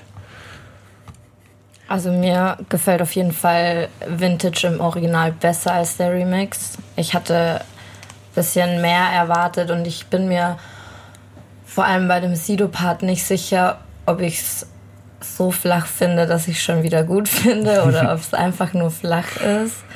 Da weiß ich nicht, brauche ich noch ein bisschen, aber ich ähm, bin jetzt nicht so der Fan von dem Remix. Ich bin aber generell, muss ich sagen, auch so, ähm, das passiert ja auch nach amerikanischem Vorbild hier, dass wo es ja so ein häufiges Phänomen ist, dass dann äh, irgendwie Tracks, die gut laufen, ich denke da gerade irgendwie an, weil, weil ich so sehr liebe, an We Belong Together von Mariah Carey, der dann nochmal äh, mit Jada Kiss und Styles P rauskam. Da finde ich den Remix zum Beispiel sehr, sehr, sehr geil. Ähm, aber häufig ist es halt, ist halt eine krasse Aufgabe, ein, ein Track, der eigentlich schon ein Hit ist, nochmal einen neuen Anstrich zu verpassen und dann dem Hörer auch abzuholen. Also ich finde, das ist schon sehr schwer. Ich bilde mir ein, ich bin mir aber nicht ganz sicher, aber ich bilde mir ein, dass ich unter dem äh, Video-Release mal einen Kommentar gelesen habe, oh, der Song schreit ja eigentlich nach einem Mammut-Remix. Mhm. Ich habe jetzt eben nochmal geschaut, ich finde den Kommentar leider nicht mehr, aber ich glaube schon, dass das so war und weil ich eben noch meine, mich daran zu erinnern, wie ich das gelesen habe. Das ist halt auch ein Beat, bei dem es sehr gut funktioniert, genau, und ne? Jetzt, wo du sagst. Oh ja, das wäre krass. Und dann aber habe hab ich mich eigentlich auch gefreut, als das angekündigt wurde. Und dann, als der Song rauskam, war es das auch mit der Freude irgendwie. Also ich finde es, also... Ja, ich hatte dann auch den, ich habe mich gefragt, weil mir gefällt er auch nicht so gut. Ähm, ob es daran liegt, dass ich einfach das Original gewöhnt bin und es so in meinem Schädel drin ist, dass ich die anderen Parts gar nicht so richtig wahrnehmen möchte. Und ich habe ihn dann aber auch noch häufiger gehört und irgendwie hat er mich sehr begleitet die letzten Wochen. Ähm, ich muss dir aber zustimmen. Ich finde auch Silos Part ähm, echt irgendwie ein bisschen flach oder, oder zumindest es liegt so viel Präsenz auf den einzelnen Zeilen und dann punchen sie für meine Begriffe aber nicht. Und ähm, teilweise irgendwie sogar ein bisschen gefüllt gefühlt so, ne, irgendwie SIDO, Dicker, das ist korrekt, du erkennst mich an den teuren Rolex, das, das sind für mich, sind das keine Punchlines so und es ist irgendwie bei bei Rin puncht wirklich jede Zeile und jede Zeile kann man irgendwie zitieren und äh, ich finde, dass er die beiden so ein bisschen outperformt auf dem Track. Mhm. Das kann aber auch an meinem Geschmack liegen, weil ich genau das, ne, diese vielleicht ist es zu flach so und dass ich deswegen nicht mein Humor trifft und deswegen auch nicht mein Geschmack, weil ich Sido eigentlich doch ähm, sehr gerne mag. Aber das hat für mich irgendwie Ich glaube, deswegen ist man einfach auch so enttäuscht, weil man weiß, was eigentlich möglich gewesen wäre und man mit den Namen, als bekannt war, okay, Sido und Luciano sind auf dem Remix mit drauf, natürlich mit einer gewissen Erwartungshaltung rangegangen ist mhm. und die vielleicht halt nicht erfüllt wurde. Mir kommt es auch eh so vor, dass Luciano ist so ein bisschen egal auf dem Track und hat, ist, ist irgendwie zieht den Track nicht runter, aber ist auch keine Sido große Bereicherung. genannt, so, aber Luciano plätschert so ein bisschen dahin. Genau, So, ne? ja. Er sagt auch eigentlich nichts. Er droppt ein paar Namen, so Markennamen. Aber ich konnte jetzt inhaltlich aus Lucianos Part nichts ziehen. Nee, es hat so ein bisschen so wie das, ähm, wie, ja, das, was halt so immer so anliegt. Ja, ne? genau. So ein bisschen Uhren erwähnen und äh, die klassischen Luciano-Adlibs und dann passt das schon. So, ich möchte niemandem Unrecht tun, aber das ist, wirkt halt wirklich so ein bisschen, als wäre das der Track irgendwie super schnell entstanden oder so und noch der Remix halt schnell, da wäre, glaube ich, auch mehr möglich gewesen. Aber vielleicht täuschen wir uns ja auch. Aber gibt, gibt, also wenn ihr jetzt den Track nicht mögt, macht das dann was für euch mit eurem Gesamteindruck zum Album? Weil jetzt kommen wir ja auch so zum Fazit. Also hätte man nach diesem klassischen Outro, was man ja auch so von Rin nicht erwartet hätte, hätte man da auch einfach abschließen können. Ja, finde ich schon. Ich glaube, dann wäre, also zumindest mein Gesamteindruck wäre dann besser gewesen. Ich will jetzt nicht sagen, dass der Song jetzt das ganze Album runterzieht oder was weiß ich was. Aber das ich wäre auch, glaube ich, eine Ja, wäre ein. Aussage. So, ne? Aber ich finde, das macht vor allem den letzten Song ein bisschen unbedeutender. Weil es eben nicht der letzte Song ist, halt das Outro, aber nicht der letzte Song. Ja. Ja. das ist tatsächlich auch ein bisschen mein Problem. Ich würde jetzt auch nicht sagen, wegen einem Song finde ich das Album schlechter oder besser. Ähm, aber dadurch, dass ich halt Nimmerland als Outro richtig gut finde und dass die Stimmung nochmal eben komplett passt zu, zu diesem Konzept Nimmerland und Erwachsenwerden und das alles nochmal irgendwie runterbrechen, finde ich auch die Stelle, ähm, die gewählt wurde, um, Remix zu äh, um den Remix zu platzieren, ein bisschen ungünstig, weil man sonst, glaube ich, aus Nimmerland ähm, viel mehr ziehen könnte. Ich glaube, ich hätte es halt eher so gemacht, dass ich entweder den Remix statt den normalen Song ins Album packe oder den Remix eine Woche später als Single rausbringe oder so. Oder weil, also warum ist der dann als letzter Song? Business-Tipps kannst du ja. Ihr könnt da eine E-Mail schreiben oder so. Wenn ihr Business-Tipps wollt, holt euch ab. Nee. Ähm, ja, aber bin sehe ich ähnlich vielleicht so als Single B-Seite oder so, ne? Mit, mit aus ähm, mit Releasen. Aber naja, ist, weil du es gerade nochmal angesprochen hast, das Konzept von Nimmerland, ist denn jetzt, nachdem ihr die Platte gehört habt, ist Nimmerland ein Konzeptalbum? Also Daniel wird mir jetzt wahrscheinlich widersprechen, nachdem was ich vorhin, äh, nachdem was er vorhin gesagt hat, aber ich finde schon und ich sehe auch in jedem einzelnen Song ähm, den, den roten Faden, dass es um, um die Probleme geht, die man hat und denen man sich stellen muss, wenn man erwachsen wird, ab seinen 20ern. Also es ist auf jeden Fall ein Album, mit dem ich mich sehr gut identifizieren kann. Und das tatsächlich, also es gibt in jedem Song Stellen, wo ich sage, ja Mann, das ist, kenne ich. Ich würde auch nicht sagen, dass es kein Konzeptalbum ist. Also, vielleicht hat sich das vorher ein bisschen zu hart angehört. Ähm, vielleicht nehme ich Konzeptalbum, Album, vielleicht ist der Begriff für mich auch zu hoch. Also, weil für mich ist ein Konzeptalbum auch nochmal was anderes als ein Album, was einen roten Faden hat. Also, und das hat es ja auf jeden Fall und ist auch kein Playlist-Album oder was, aber für mich ein Konzeptalbum ist sowas wie Tour zum Beispiel. Aber dann hört es ja auch fast schon auf mit richtig hochwertigen Konzeptalben. Auch wenn es andere richtig gute Alben gab, die auch alle einen roten Faden und ein Soundbild und viele verschiedene Themen, aber trotzdem einen Film hatten, ähm, hört es dann danach auf. Und ich würde schon sagen, dass es sehr in die Richtung geht, aber kein so hundertprozentiges Konzeptalbum Also, ist. also kurz, kurz vorm Konzeptalbum Genau. links abgebogen. Ja, genau. So. Ja, ich finde nämlich auch, also es zieht sich zwar die Thematik ne, und die, die Referenzen ziehen sich durch jeden Song, so, und man kann sie immer wieder erkennen, aber hätte mir jetzt vorher keiner gesagt, das soll, das soll ein bestimmtes Konzept verfolgen, dann, dann hätte ich da, glaube ich, auch nicht so drauf geachtet und versucht, ähm, da krampfhaft ein Konzept daraus zu ziehen. Aber man muss auch fairerweise sagen, wenn ich das richtig in Erinnerung habe, dass er selbst in seinem Interview mit ähm, Jan Wehn, Grüße an der Stelle, gesagt hat, dass, dass äh, er sich schon bewusst ist, dass es jetzt kein 100%iges Konzeptalbum ist, wo man sagt, jeder, jeder Song perfekt, läuft perfekt in den anderen und greift Hand in Hand und ähm, ohne den Song funktioniert der andere nicht und so weiter, weil das wäre auch etwas vermessen, diese Aussage, aber dass es schon ein übergreifendes Konzept folgt. So. Ja. Und jetzt auch ohne das jetzt, also weil wir jetzt so viel Negatives gesagt haben, finde ich, kann man trotzdem mal hervorheben, dass es wahrscheinlich. Meckern auf ziemlich hohem ja, Niveau. Zum einen das und zum anderen fallen mir auch echt wenige ein, vielleicht drei, vier, fünf ein, die so in einem musikalischen Film abliefern, Mhm. aber ohne langweilig zu werden. Also Voll, es ist super es gibt viel. Abwechslung und passiert viel, aber trotzdem ist es eine Atmosphäre und ein Film, was, wie gesagt, halt, weiß ich nicht, fallen mir vielleicht, wie gesagt, drei, vier Alben ein, die das dieses Jahr geschafft haben. Und das ist vor allem zu der Generation und in welche Schublade man Rin immer steckt, finde ich das schon krass. Ja, finde ich auch gut. Und wir dürfen auch nicht vergessen, dass Rin echt ein Nerd ist, wenn es um seine Musik geht. Und wir wahrscheinlich auch ganz viel noch gar nicht gecheckt und herausgefunden haben, was es dann vielleicht doch zu einem eindeutigen Konzeptalbum machen könnte. Ja, ich würde mich auf jeden Fall mal über so ein Decoded freuen, so, dass er, dass er alles offenlegt, was er sich wo gedacht hat.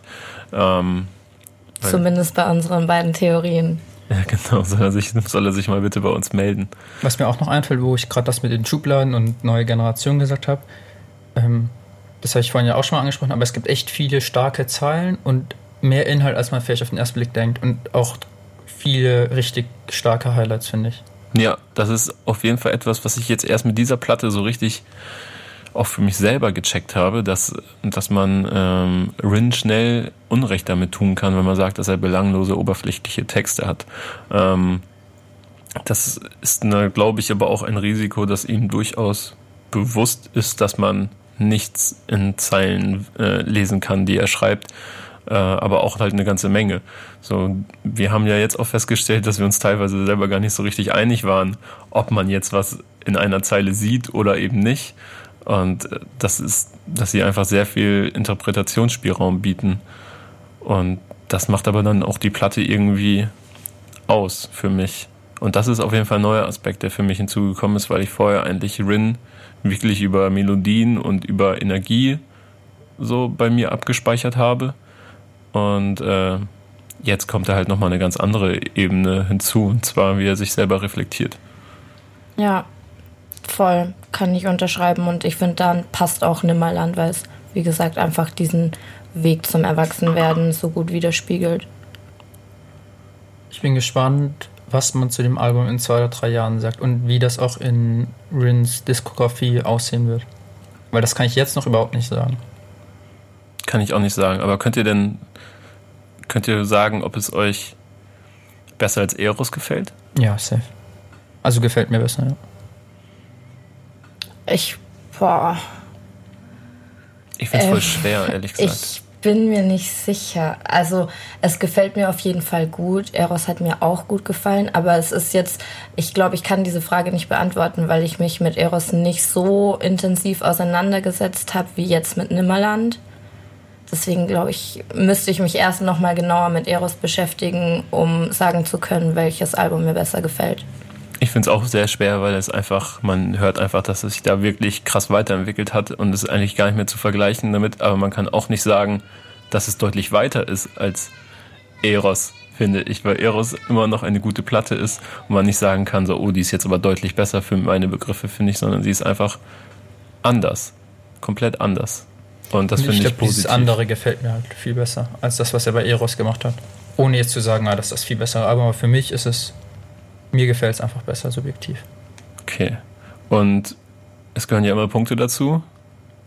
Habt ihr schon, habt ihr schon eine Punktzahl für euch im Kopf, was ihr dem Album geben wollt, könnt? Also ich schon. Hau raus. Äh, 8 von 10. Begründung haben wir Also habe ich ja, haben wir eigentlich schon gesagt. Ja. Was hat, was hat äh, gefehlt? Oder was Ähm, fehlt dir denn? Ich glaube eigentlich zwei Sachen. Zum einen, oder zwei Sachen, die ich jetzt kritisieren könnte. Zum einen eben dieses, dass es mir ein bisschen zu wenig Nimmerland ist, wobei ich das schon auf, die, auf meine Erwartungshaltung schieben würde. Und was auf der einen Seite die große Stärke ist, diese ganzen äh, Referenzen an Rap und die Popkultur, die finde ich meistens ziemlich gut, manchmal aber irgendwie zu plump und oft funktionieren die ja auch nur, wenn du darüber Bescheid weißt und sonst macht die Zeile keinen Sinn. Das finde ich bei anderen, bei anderen Leuten ein bisschen besser, weil dann, dann macht der Song auch so Sinn, dass wenn du das nicht weißt, aber wenn du es entdeckst, macht das Ganze nochmal besser. Wie geht's dir, Jara? Also ich kann nicht die Höchstpunktzahl geben, weil es mein erstes Album des Monats ist. du musst noch Luft nach oben lassen. Genau. Ähm, aber ich, ich denke, ich würde neun Punkte geben, ja, weil ich auch viele Songs habe, die ich immer noch gerne anhöre, obwohl ich das Album jetzt locker schon, also wirklich locker schon 10, 15 Mal gehört habe. Ähm, und ja, ich kann mir vorstellen, dass das weiterhin so, so ist, dass ich gerne den einen oder anderen Track mir nochmal anhöre und immer noch darauf abgehen kann. Und ich freue mich ähm, auf Live-Auftritte und ähm, Live-Performances von diesem Album auf jeden Fall. Da bin ich gespannt. Ja, ich für meine Teile gebe auch 8 von 10 Punkte. Ähm, ey, das Album gefällt mir super. Bis auf so zwei, drei Tracks sind, glaube ich, so dabei, die ich dann je nach Laune vielleicht hier und da mal skippen würde. Und wie du auch schon gesagt hast, Daniel, also wie geil ich diese ganzen Referenzen finde, finde ich teilweise sind die dann schon zu dolle versteckt oder die Zeilen wirken auf den ersten Blick zu plump und mir wird häufig auf den ersten Blick zu wenig erzählt und ich finde es auch ein bisschen, wenn ich mich in jeden Song so super reinarbeiten muss, so um ihn zu verstehen, ähm, nimmt mir das auch manchmal den Hörspaß, weil ich bin nicht immer dazu in, in der Laune, so äh, mich reinzudingen. Und so kommt es dazu, dass dann auch ein Text auf mich mal erstmal nur flach einfach wirken kann. Und dann erwarte ich irgendwie von einem der größten unserer Zeit, der er nun mal ist, würde ich safe sagen. Ähm, vielleicht ein bisschen mehr, aber ich meine, das ist eine zweite Platte, der ist derbe jung und da wird noch einiges 26. kommen. Wahrscheinlich, wie wir herausgefunden haben. Und ja, ich bin gespannt, wie es weitergeht. Ich freue mich auf jeden Fall sehr drauf. Naja, ich würde jetzt unsere Runde hier beenden. Wir haben ganz schön viel gequatscht. Ähm, schreibt uns, wo wir recht hatten, wo wir keine recht hatten. ich, wahrscheinlich wird's wild. Ähm, und ja, bis bald. Danke euch beiden. Gerne. Ciao. Tschüss.